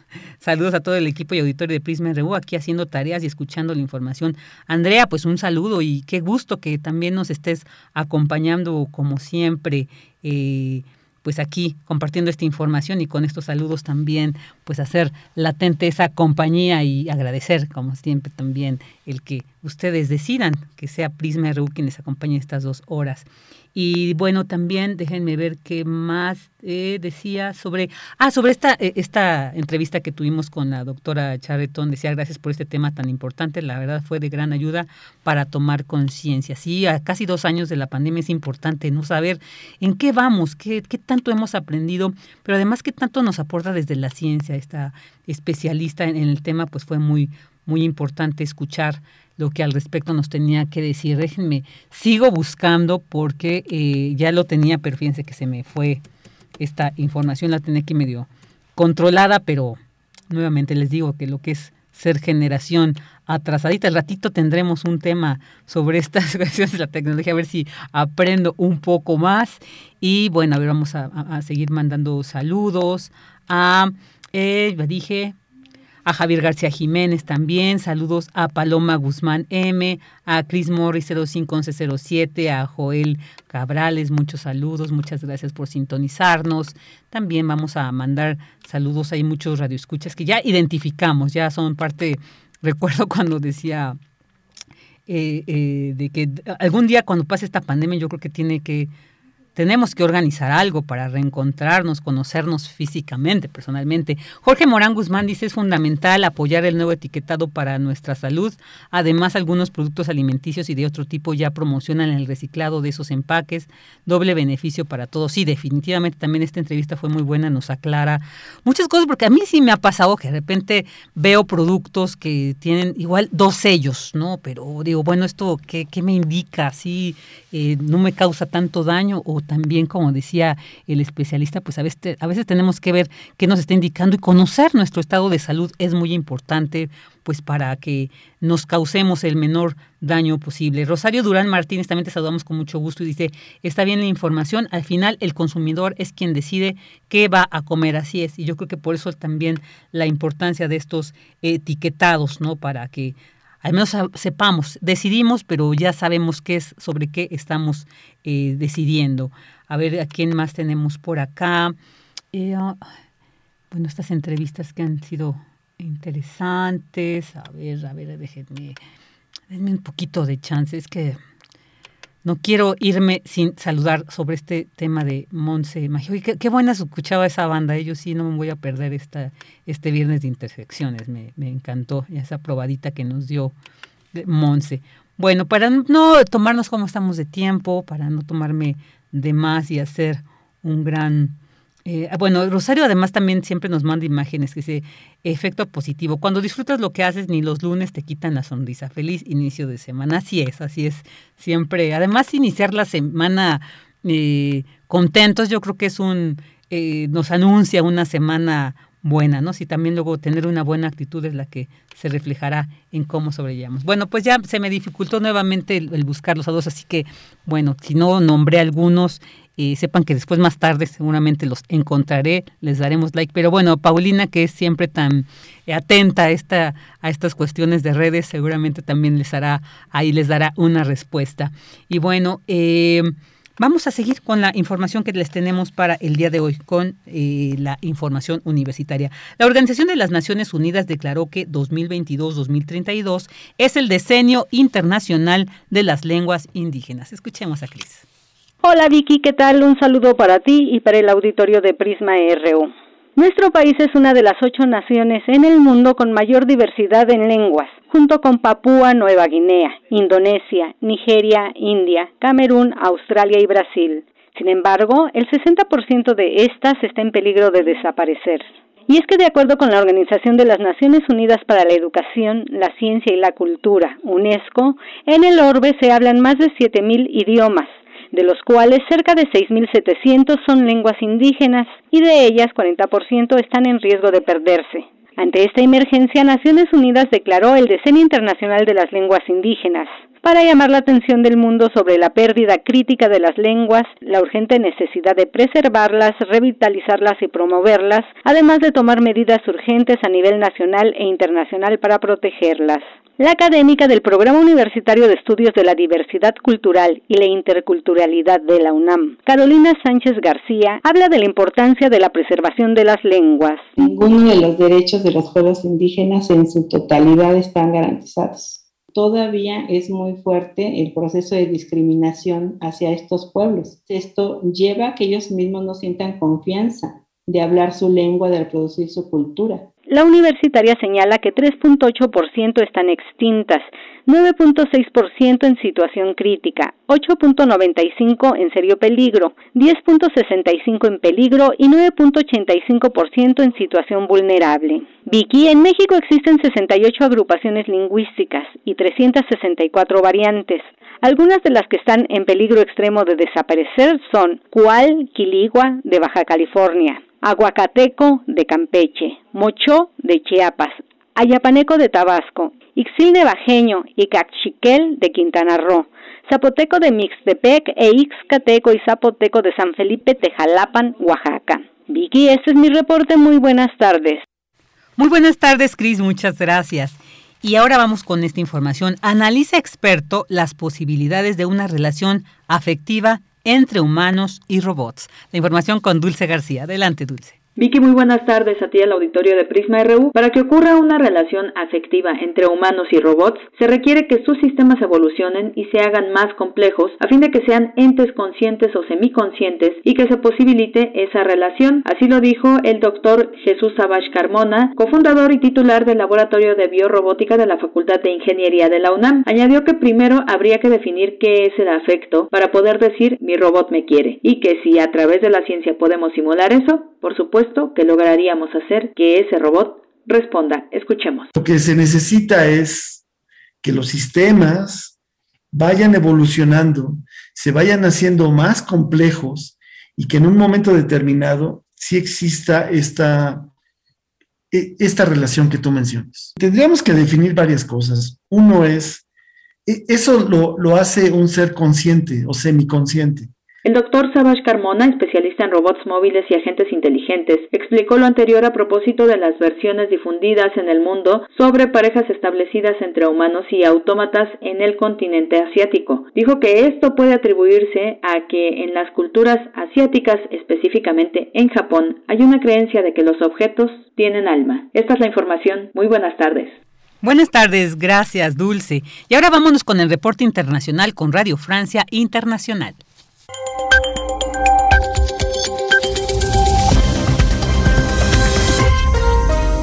Bienvenidos a este flash informativo de Radio Francia Internacional. Pilar Pérez lo hace en los controles. Hoy es lunes 7 de febrero, 3 de la tarde en París. Vamos ya con las noticias.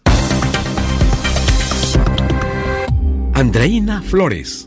En Costa Rica, el expresidente José María Figueres se impuso como ganador de la primera vuelta electoral de este domingo, con un 27.29% de los votos. Se mediría en segunda vuelta con el exministro de Hacienda, Rodrigo Chávez. La abstención, sin embargo, alcanzó el 40%. Escuchemos a José María Figueres. Ganamos esta primera ronda por un robusto margen y eso también nos da una enorme responsabilidad.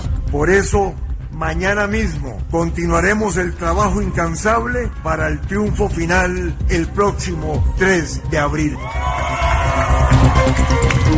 Emmanuel Macron inicia hoy una doble visita a Rusia y Ucrania para tratar de calmar las tensiones político-militares entre ambos países. Aterriza primero en Moscú para reunirse con su homólogo Vladimir Putin y un día después hará lo mismo con el presidente ucraniano Volodymyr Zelensky en Kiev. El canciller alemán Olaf Scholz viaja también a Washington para dialogar con Joe Biden y apostar por una desescalada. Este martes se reanudarán en Viena las negociaciones para salvar el acuerdo sobre el programa nuclear iraní. Alemania, China, Francia, Reino Unido y Rusia dialogan separadamente con Irán y Estados Unidos para reactivar el acuerdo abandonado por Donald Trump en 2018. Irán exige el levantamiento de las sanciones estadounidenses. La tenista china Peng Shuai asegura que hubo un malentendido en sus declaraciones sobre el presunto abuso sexual que habría sufrido por parte del ex viceprimer ministro de China, Zhang Gaoli.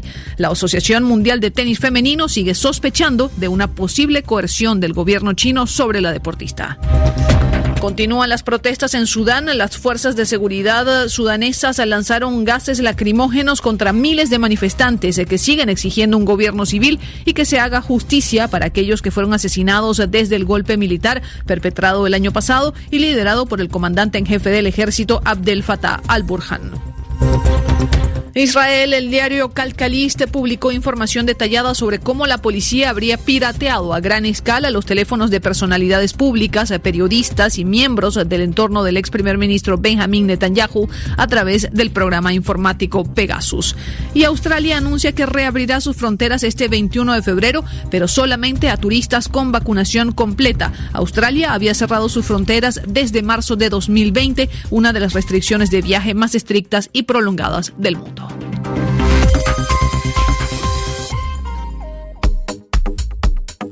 Nacional RU.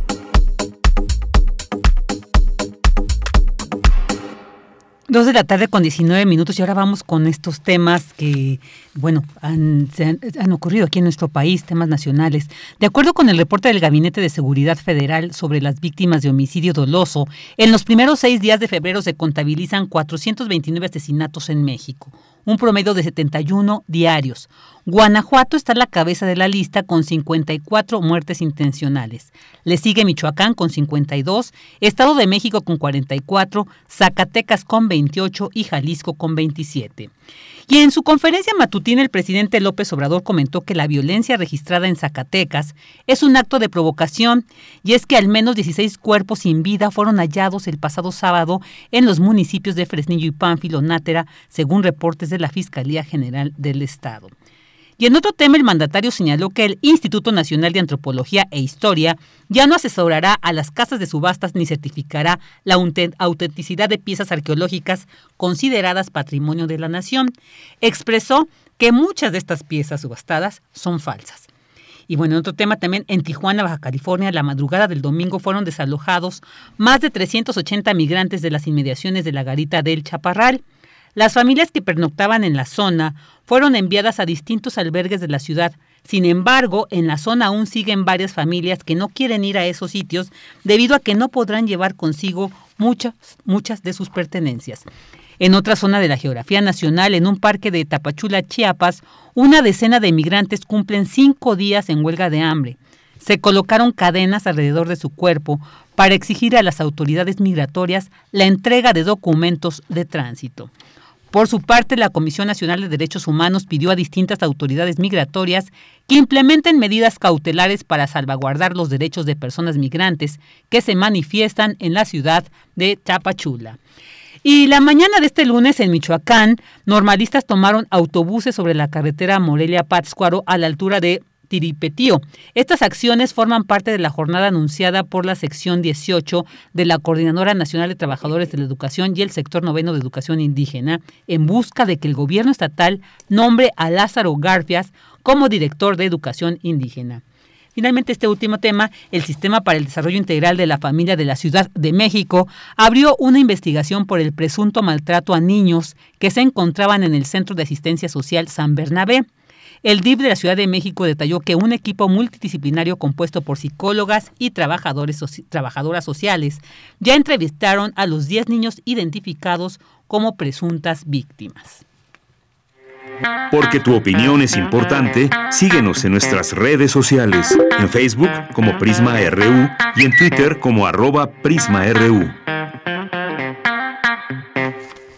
Dos de la tarde con 22 minutos y ahora vamos con ese tema muy interesante, complejo, al menos para personas como yo que no sabemos mucho del tema, pero que llama muchísimo la atención y yo creo que es importante ahondar más al respecto, porque bueno, hace han salido notas sobre el Instituto Federal de Telecomunicaciones que pues dice está en México, en México está a la espera de la decisión del regulador sobre el uso que se dará a esa frecuencia del espectro radioeléctrico de la llamada 6G, 5G, están diciendo, bueno, vamos a seguir con Wi-Fi o 5G, eh, se va a desplazar a la 2 y a la 3G. ¿De qué estamos hablando al, mencionar estas, estas cuestiones? Bueno, pues ya tenemos en la línea un especialista en el tema que nos va Vamos a ahondar con él y nos va a detallar de qué se trata esta decisión que México va a tener que tomar. Y ya está en la línea con nosotros el ingeniero Leopoldo Vega, director de telecomunicaciones de la Dirección General de Cómputo y de Tecnologías de Información y Comunicación de la UNAM.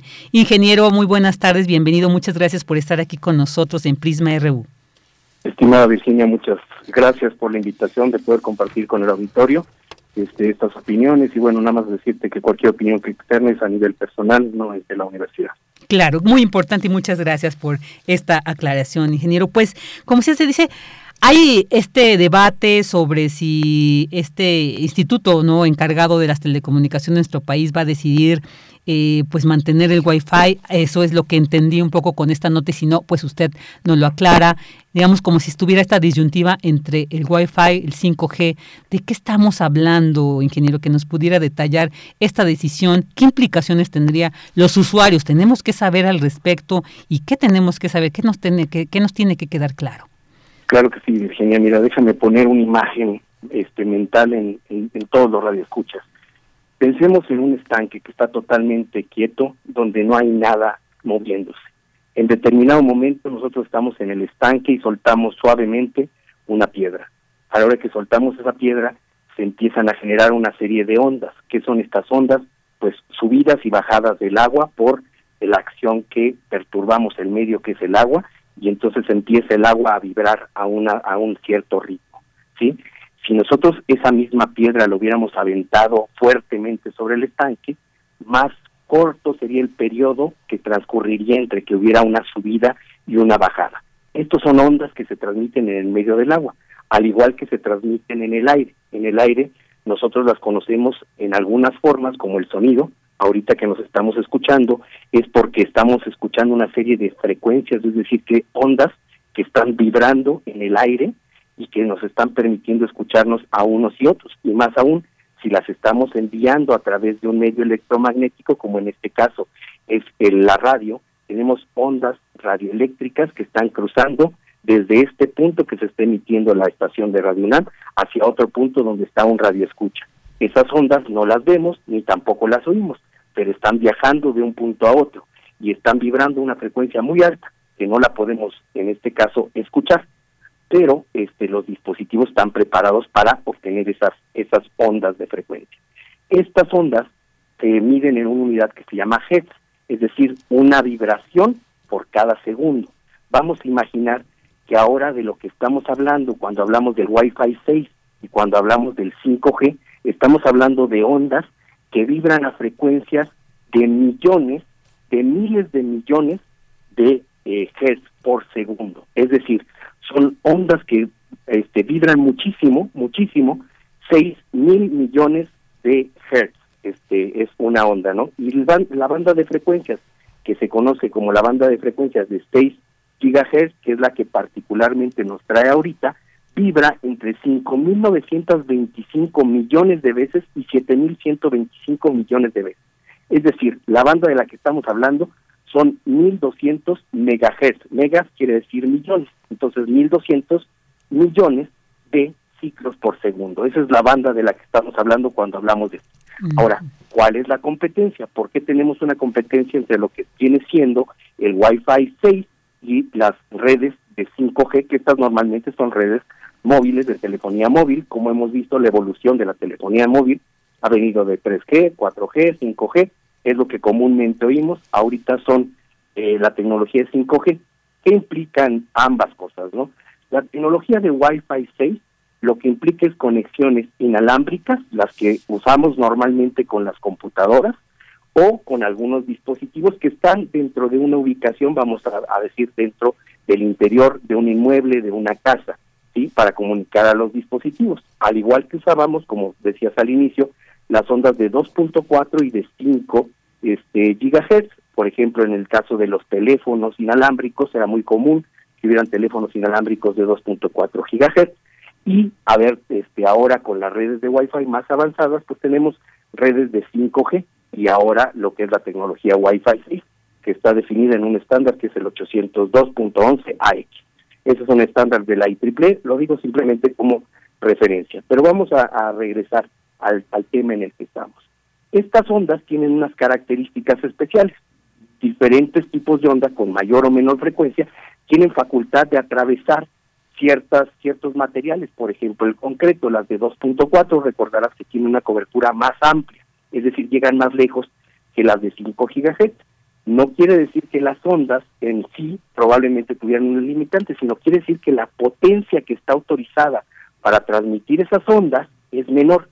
Regresando al ejemplo del estanque, supongamos que al arrojar la piedra al centro, las ondas cuando llegan hasta la orilla probablemente ya no llegan o ya no se perciben como tal. Eso es lo que quiere decir la potencia, es decir, qué tan fuerte o que, a qué tan eh, a, qué tanto puedo llegar, aspirar a llegar.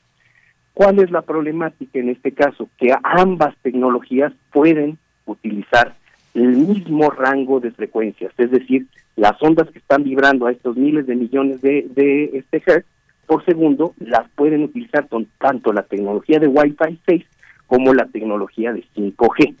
¿Cuál es la diferencia entre uno y otro? Mientras que el Wi-Fi 6 normalmente lo utilizamos para uso que se denomina uso libre, es decir, yo no tengo que ir y pedirle un permiso al organismo que se encarga de otorgar los permisos, que en este caso en México es la eh, el Instituto Federal de Telecomunicaciones, el IFETEL este famoso, bueno, yo no tengo que ir y pedir un permiso. Ya ese esa banda, ese espectro, ese pedacito eh, de, transmisión de ondas me, lo dan como un uso libre o no licenciado.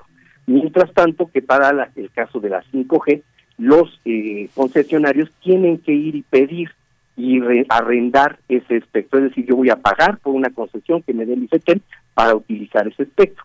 En, el, en este caso particular, el punto lo tenemos cuando este, hay dos tecnologías que pueden utilizar ese pedacito de espectro, cada una de ellas pudiendo dar beneficios diferentes, ¿no? Por ejemplo, en el caso de la 5G hablamos de una red que va entre 6 y 10 veces más rápida que la 4G.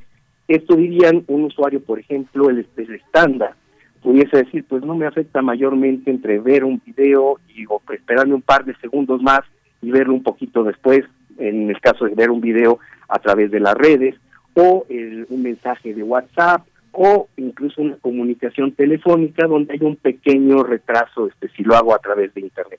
No me afecta mayormente esta diferencia en la velocidad, donde sí es significativo, cuando tienes la tecnología ya masificada. Vamos a suponer que en este momento todos los semáforos de la Ciudad de México, de cualquier ciudad del, del país, este, estuvieran o quisiéramos que estuvieran conectados a una red. Hasta este momento, ¿cómo se tiene que hacer? A través de cables cables que van a un proveedor y entonces ese proveedor del servicio. En el mejor de los casos habrá una tecnología inalámbrica que mande las señales hasta un punto central eh, de las oficinas gubernamentales, ¿no? Pero imagínate que tuviéramos una tecnología que permite una densidad, es decir, mucho mayor cantidad de gente conectada al mismo tiempo. Entonces, esto sería la tecnología 5G que puede bañar a toda la ciudad porque pues van a tener muchos repetidores los diferentes proveedores. ¿Qué quiero decir? Hasta este momento ambas tecnologías son tecnologías inalámbricas, pero una, la Wi-Fi está más enfocada en el uso de interiores y en el uso no, no licenciado, mientras que la tecnología de 5G se puede utilizar en exteriores y un uso que requiere de un licenciamiento. Básicamente, en otros países las experiencias son las siguientes. En Estados Unidos se ha propugnado, por, porque es nuestro vecino más cercano y evidentemente tenemos que tener en cuenta lo que ellos han hecho, pues por un uso no licenciado, en donde permiten este uso en interiores, pero también permiten el uso para generar redes que no tengan cables, sino redes radio este, conectadas, radioeléctricas, vamos a decir, para uso local, lo que se conoce como RLANs. Esas redes se pueden conectar hacia, hacia un punto central a través de las frecuencias que permitiría si fuera el espectro no licenciado. Por otro lado, si el otro otro de los de los de los eh, cómo se llama eh, cercanos que tenemos es Canadá, ellos también han optado por esta opción, mientras que China ha optado por el caso contrario. China ha optado porque todas las comunicaciones sean en el espectro licenciado para desarrollar esta red 5G, porque no solamente el ejemplo que te daba yo de los de los semáforos, sino también lo puedes utilizar para todo lo que es la comunicación vehicular de, vehículos que ya se manejen automáticamente, que tengan conexión permanente a una red, este, eh, una, a una red de internet, pero evidentemente mucho más rápida, donde lo importante no solamente es que recibas más rápido la información, sino que pueda haber una retroalimentación de la información y que también puedas hacer usos como cuestiones de inteligencia artificial o cuestiones de, telemedicina donde haya robots operando o para la cuestión de videojuegos en el uso casero más, más común donde es importante el tiempo de respuesta que transcurre entre que tú envías una acción y tú recibes una acción. Entonces, para ese tipo de usos, ese tipo de redes es muy importante. Por el otro lado, este, tenemos a Europa, en el caso de Europa lo que han hecho es partir el, este, este segmento de lo que se llama la red, este, la banda de, de 6 gigahertz, lo han partido y han dedicado la parte baja para el uso no licenciado y lo que es la parte alta la han dedicado para el uso licenciado. Como te digo, lo importante de este rango de frecuencias de oscilación de las señales para 5G, la ventaja que tienen es la penetración que puede tener esta tecnología. Puede este, transmitir a grandes distancias con un menor número de antenas, lo cual, pues evidentemente a los proveedores de telefonía móvil, pues les beneficia mucho, porque la tecnología 5G también puede ser utilizada por otros, este, otros, en otros rangos de frecuencia, en otros espectros de frecuencia, pero les costaría, pues, tener un mayor número de antenas para poder hacer la misma, la, la, misma densidad de, de señal, ¿no? Y en el caso, este, pues, creo que el europeo tiene una una mayor este una mayor estabilidad en este sentido, es decir, partimos el espectro de frecuencias en una parte no licenciada. Déjame decirte que para esto esta esta decisión es algo nuevo. El IFETEL viene trabajando con ello por lo menos desde 2019 este, o 20 con la decisión de esto. Y en este caso el IFETEL ha puesto a disposición de la ciudadanía un par de consultas. En, a través de su página han participado diferentes entes y, e interesados y han propuesto pues diferentes cosas, entre otras, por ejemplo, que una un pedacito de este espectro se dedicara para aplicaciones sin fines de lucro, es decir, que fuera libre, pero para uso, por ejemplo, en universidades o, o donde pudiese sacarse este mejor, mayor provecho en ello. Algo importante que no hay que descuidar es que en nuestro país tenemos una gran brecha, una gran brecha digital entre las poblaciones que afortunadamente tenemos una buena comunicación, unas buenas redes, y otras poblaciones donde todavía no llega, ¿no? No llega la, tecnología.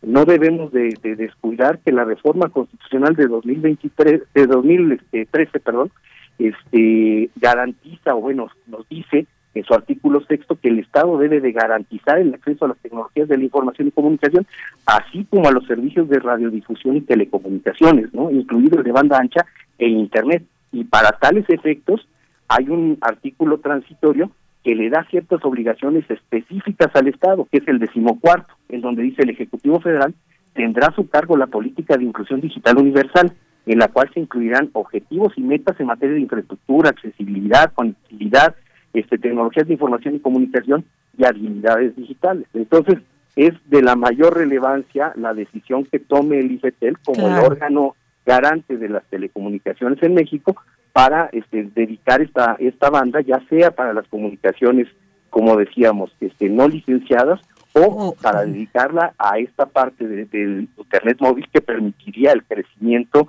pues evidentemente y, y el eh, de los usos y también la disminución en la en, en, una parte de la de la brecha, ¿no? Así es, este, ingeniero. Pues sí, pues muchísimas gracias. Yo creo que nos ha aclarado muchísimo y además hemos aquí anotado muchos temas. Se abre esta discusión. Estaremos eh, ahí pendientes sobre qué se decide y bueno, pues yo creo que muy próximamente le buscaremos para seguir analizando sobre este tema tan relevante que agradecemos el día de hoy, pues nos haya ilustrado un poco más para ir entendiendo esta decisión que está por tomarse. Le agradecemos mucho que haya estado con nosotros, ingeniero Leopoldo Vega. Con mucho gusto, a sus órdenes. Gracias, hasta pronto. Director de Telecomunicaciones de la Dirección General de Cómputo y de Tecnologías de Información y Comunicación de la UNAM. Continuamos.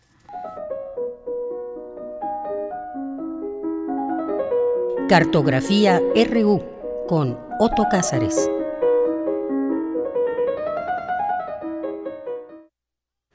Dos de la tarde con 38 minutos. Y bueno, ustedes saben que siempre para mí es un gusto enorme, tremendo, escuchar a nuestro querido Otto Cázares aquí en esta cartografía RU. Y como me comí unos minutitos del tiempo que le habíamos destinado, no me, llevo más de ellos. Así que adelante, Otto. Muy buenas tardes, bienvenido. y yo estoy encantado de saludarte también. La alegría que me produce saludarte, Vicky. Esta mañana se ve un tanto ensombrecida porque me he enterado de la muerte del entrañable amigo antihéroe contracultural, el irreverente, entrañable Carlos Martínez Rentería, que fue la central eléctrica de la contracultura en México a través de la edición de libros, a través de su revista Generación, a través de ferias, encuentros. Ay, pues yo mando a través de las ondas hertzianas un abrazo muy sentido a su hijo Emiliano, que además hace trabajos para Radio UNAM, eh, sobre todo cuando se trata de los festivales de cine, y por supuesto a todos los amigos que deben estar, como yo, muy eh, acontecidos. No obstante a esta eh, sombra que se cierne sobre este lunes, el comentario de hoy Gnosis de las marionetas, la pedagogía guiñol de Lola Cueto, come, comienza hoy, pero se extenderá por lo menos un lunes más o los lunes que sean necesarios. Es un comentario que he comenzado a urdir porque en este momento en el Museo de San Carlos puede verse la exposición El proyecto artístico y cultural de la Secretaría de Educación Pública 1921-1946 donde uno de los núcleos de la misma es la pedagogía radical con hilos, con paños y con teloncitos. El teatro guiñol mexicano que emprendió una pedagogía a través de misiones de cultura, de higiene, de alfabetización, y donde los titiriteros eran entendidos en buena medida como docentes. Ahí estaban el Teatro del Nahual, el Comino eh, y el Teatro El Periquito, del que ya les iré contando algunos detalles. Denis, que hoy eh, comanda como titiritero la producción de Prisma RU, por favor, que en este momento comience a sonar la música.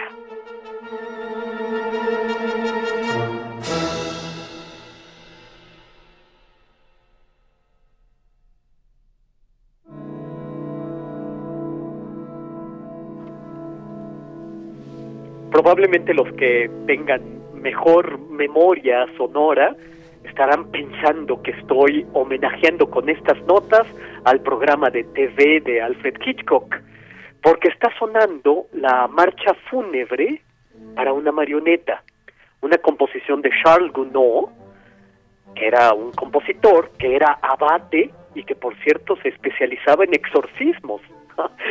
Esta pieza breve la compuso Charles Gounod para un teatro de farsas. Es la música incidental del momento en que a una marioneta eh, muere en un duelo y a la muerte de la marioneta le sigue su marcha fúnebre. Por lo tanto, dejaremos que se escuche detrás de mis palabras, porque la pregunta que quiere hacerlos es, eh, ¿practicamos una autopsia a la marioneta? ¿Estudiamos la anatomía y la fisiología de los muñecos? Primero hay que hacer una distinción importante entre títere, marioneta y fantoche. El títere era un muñequito que se manipulaba al tiempo que se hacía sonar un silbato. Titi, títere es la onomatopeya de la voz de un títere. Imaginen ustedes un teatro de figuritas que hablan con eh, silbidos y de ahí se crea una pequeña orquesta de onomatopeyas y de, eh, de titirimundos, ¿no? En la popular, eh, en la imaginación popular, los teatritos de marionetas también estaban relacionados con la gitanía, que se decía que los gitanos aprovechaban el embelezo que producía una función para robar los monederos. Pero esto desde luego no es más que un lamentable prejuicio. Ya se sabe que en todos los asuntos humanos, antes del declarado fundador de algo, hay siete fundadores más. bueno, se dice que San Francisco de Asís fue el fundador tradicional del marionetismo, cuando inventó a las marionettes, es decir, a las pequeñas Marías, figuritas muy parecidas a las de nuestros nacimientos navideños. Un fantoche, por otro lado, es un muñeco cuya fuerza mágica se ha extinguido definitivamente. Se trata de un antiguo dios del que ya nadie puede recordar sus atributos y yace ahí como un guiñapo. De modo que ahí tenemos una distinción primera entre títere, marioneta y fantoche. Muchos teatritos de títeres ocultaban a los hábiles manipuladores, dando así un aire de misticismo y del mismo modo que ocurre con la orquesta de Wagner, el marionetista, el manipulador, desaparece dejando solo la elocuencia gestual de los muñecos. El títere depende en muy buena medida de la densidad simbólica, por así decirlo, de una atmósfera que crean el manipulador y el mundo en miniatura. Así, creando esta densidad simbólica, se comienza a percibir el cosmos del teatro de marionetas que sostiene sus propias reglas.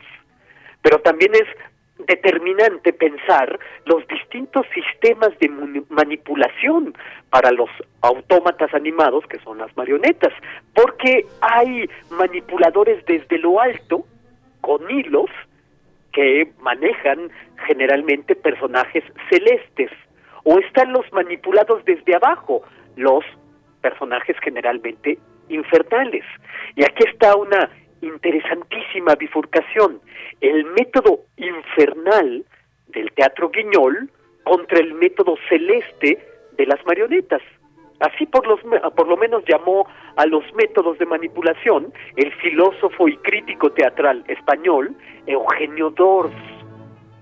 El teatro guiñol, ustedes recuerden eh, haber eh, testimoniado estas obritas guiñolescas, tienen la mano del manipulador dentro. El manipulador mete la mano dentro del cráneo y de la vestidura, de modo que la mano viene por debajo.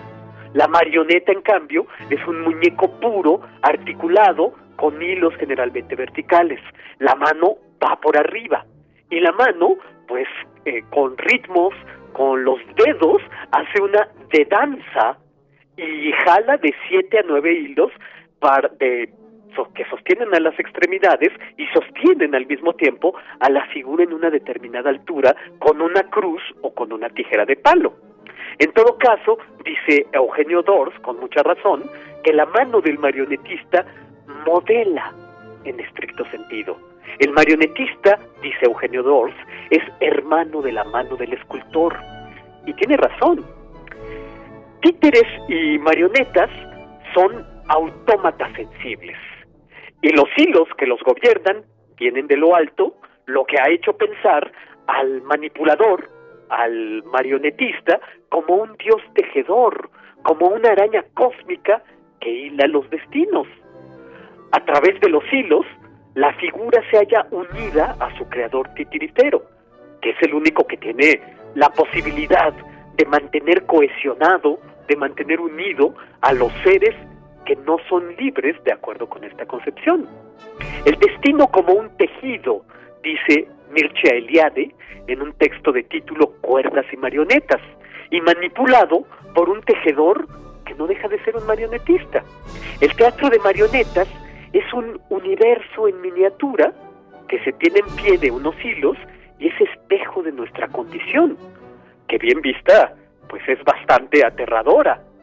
El Tamapada, por ejemplo, es uno de los textos más importantes del budismo, y en este texto hay unas líneas que dicen, mira tu cuerpo, eres una marioneta pintada, eres un pobre juguete, de partes articuladas al borde del colapso, una cosa enferma y doliente con una cabeza llena de imaginaciones falsas.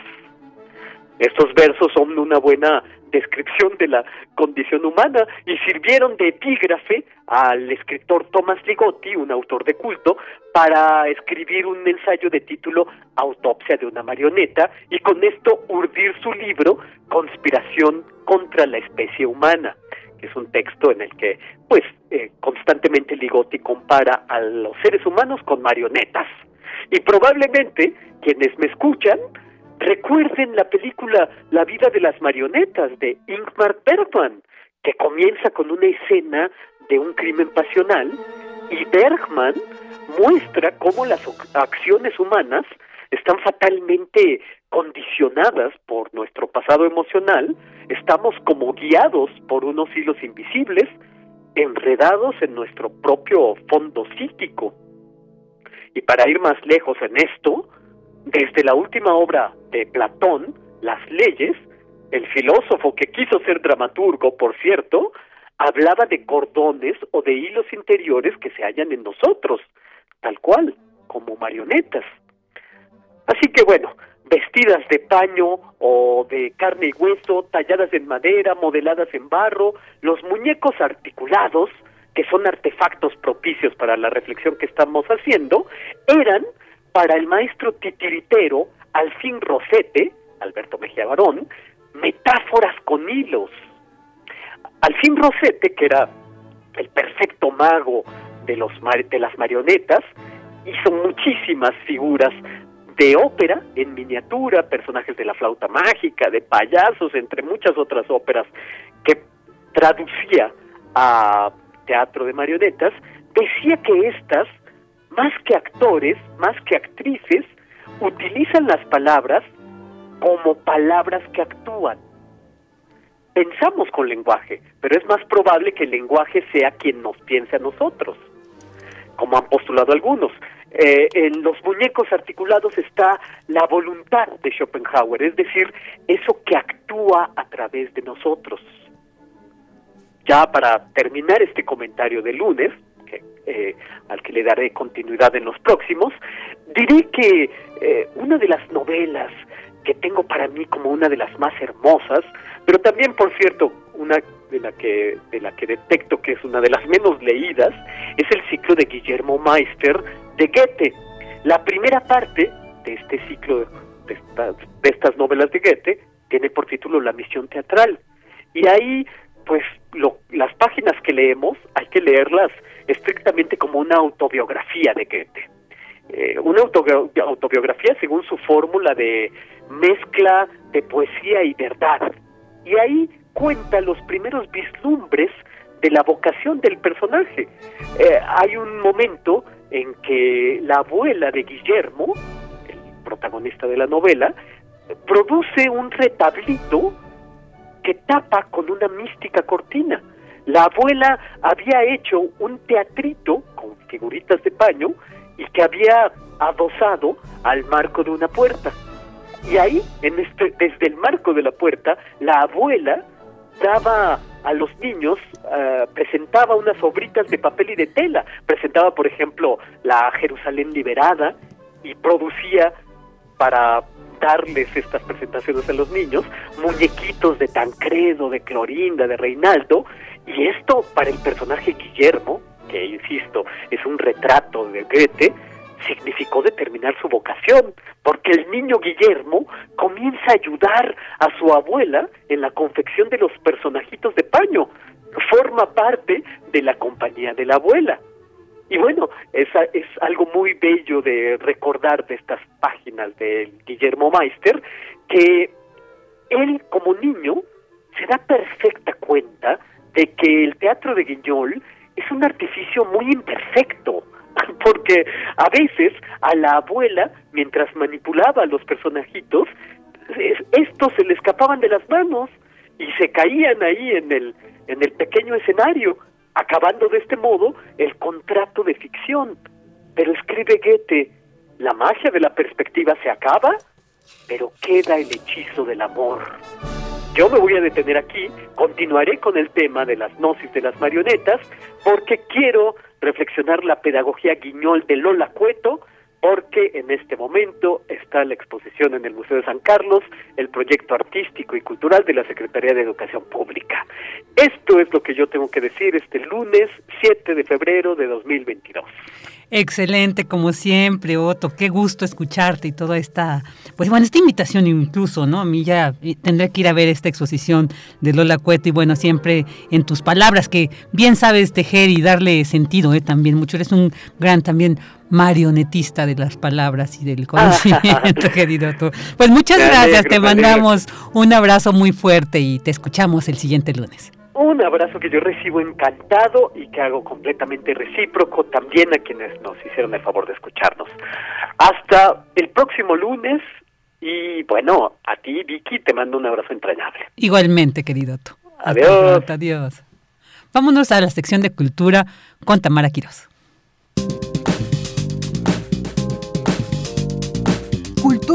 RU. Querida, siempre es un gusto escucharte y saludarte a través de estos micrófonos. Muchas gracias a las y los que siguen nuestra transmisión por Radio UNAM. Esta tarde tenemos información de una puesta en escena que comenzó a gestarse hace unos meses a partir de la necesidad de la compañía Cuatro Búhos Teatro, conformada por actores recién egresados de la Escuela Nacional de Teatro que se enfrentaron a dar el paso al mundo profesional en medio de una pandemia. Se trata de Demetrius o la un espectáculo al que denominan cómico cínico musical y que además es sobre una vida a 12 meses sin intereses.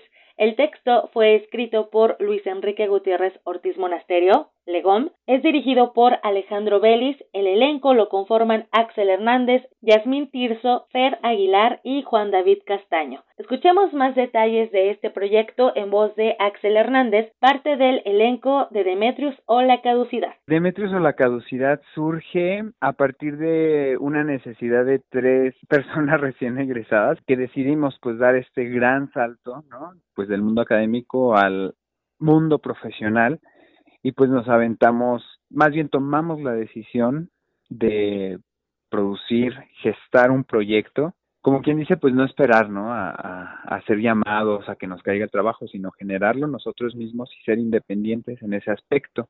Entonces nos juntamos, convocamos al director Alejandro Vélez, quien aceptó trabajar con nosotros, y pues juntos buscamos, yo creo que unos dos meses aproximadamente, en junio, julio pasado, nos propusimos a buscar obras que nos movieran a los cuatro, que nos emocionaran, con las que nos identificáramos, que nos gustaran más que nada, con las que tuviéramos algo que decir. Y entre todo ese gran compendio de obras, pues surgió Demetrius o la caducidad, la encontramos y pues nos encantó.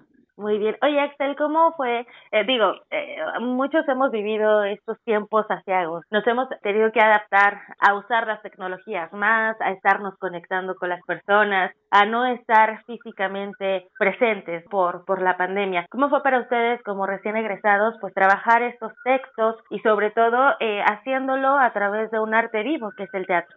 Sí, claro. Pues ha sido un gran reto. Mira, nosotros eh, los últimos dos años de, de, nuestra carrera los tomamos en línea, entonces de cierta forma ya veníamos un poquitín acostumbrados y el proceso de Demetrius pues fue así, ha sido la mitad virtual. No, yo más bien diría dos tercios del proceso han sido virtual, de manera virtual, y ya este esta última recta final pues ya pues tuvo que ser presencial pero en un inicio pues sí fueron las lecturas por Zoom, los primeros ensayos, de hecho no, no estábamos con el director eh, de forma presencial, sino que fuimos montando poco a poco los primeros ensayos así este en la virtualidad. Eh, y pues lo considero sí como un reto, como una adaptación también, porque si bien el teatro pues es un arte vivo, como mencionas, también yo creo que a lo largo de tantísimos años y de tanto tiempo, imagínate, pues ha ido cambiando, ¿no?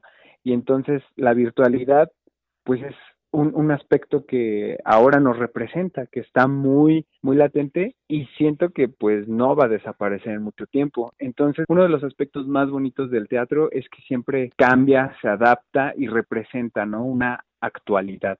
Sí, sin duda. Oye, Axel, y a ver, platícanos acerca de este, pues ya que se está materializando este trabajo que lleva varios meses, que se ha tenido que adaptar, que se ha modificado, ¿qué es lo que nos va a ofrecer Demetrius o la caducidad? ¿Qué es lo que va a ver la gente una vez que presencie cómo se desarrolla la historia? Nosotros ofrecemos mucho entretenimiento, diversión, mucho humor, ese humor que caracteriza los textos de Legón, ese humor ácido, cínico. Como tal, pues sí, decidimos llamarlo espectáculo debido a que integramos música, bailamos, nos echamos ahí unas canciones, hay mucho color, eh, mucho festejo, es muy jocoso todo.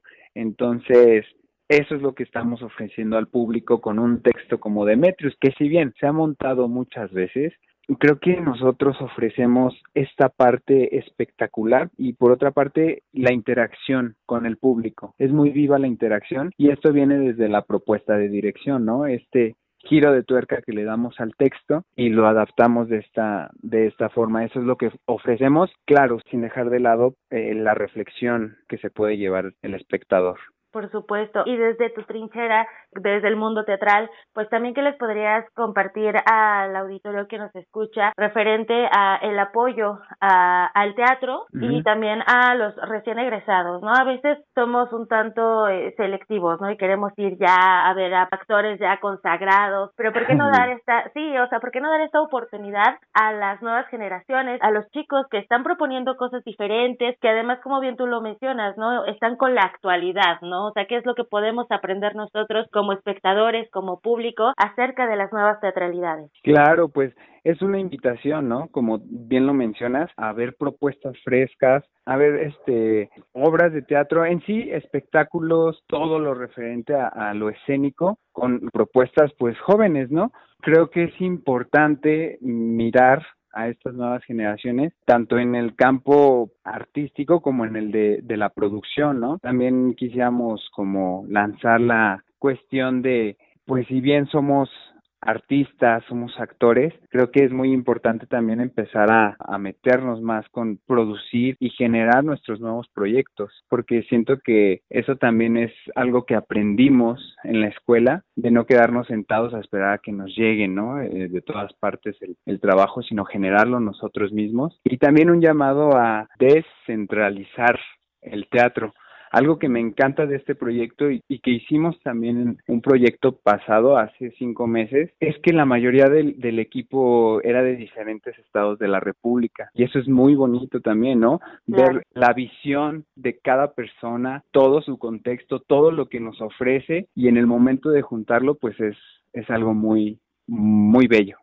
Dicen que entre todos todos sabemos, entonces justo estas otras perspectivas siempre nos van a enriquecer. Muy bien, ¿a claro. qué te parece si nos compartes dónde se van a estar presentando, a qué horas son las funciones y también dónde podemos obtener más información para la gente que te escuche, bueno, también pueda ir a alguna página, redes sociales, porque ya sabes que de repente estamos escuchando y no tenemos dónde anotar.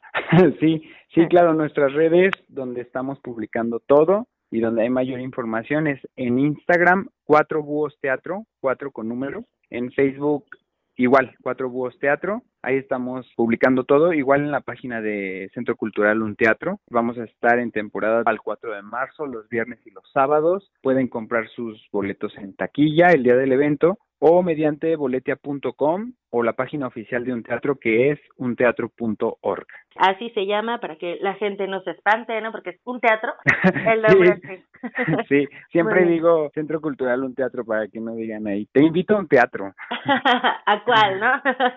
sí. Ya sé, bueno, y que se ubica en Avenida Nuevo León, número 46, en la Colonia Condesa. Así es. Muchísimas gracias por tomar la llamada y por compartirnos tu experiencia en este proyecto escénico de Demetrius o la caducidad. Esperemos que sea un exitoso arranque y que por supuesto pues también vengan muchísimos proyectos más. Muchas gracias por tomar la llamada. Gracias por el espacio, muchas, muchas gracias. Axel Hernández es actor y parte del elenco de esta puesta en escena Demetrius o la caducidad que estará disponible hasta el 4 de marzo los viernes a las 20 horas y sábados a las 19 horas en un teatro ubicado en Avenida Nuevo León número 46 en la colonia Condesa. Con esto me despido, querida Vicky, regreso contigo. Hasta mañana. Muchas gracias, querida Tami. Nosotros pues ya llegamos al final de este programa. Muchas gracias en la producción Denis Licea, Operación Socorro Montes, Redes Paulina Gutiérrez, Información Cristina Godínez, Daniel Olivares, Dulce García.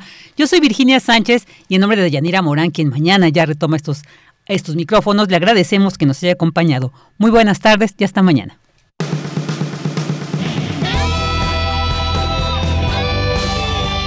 Prisma RU.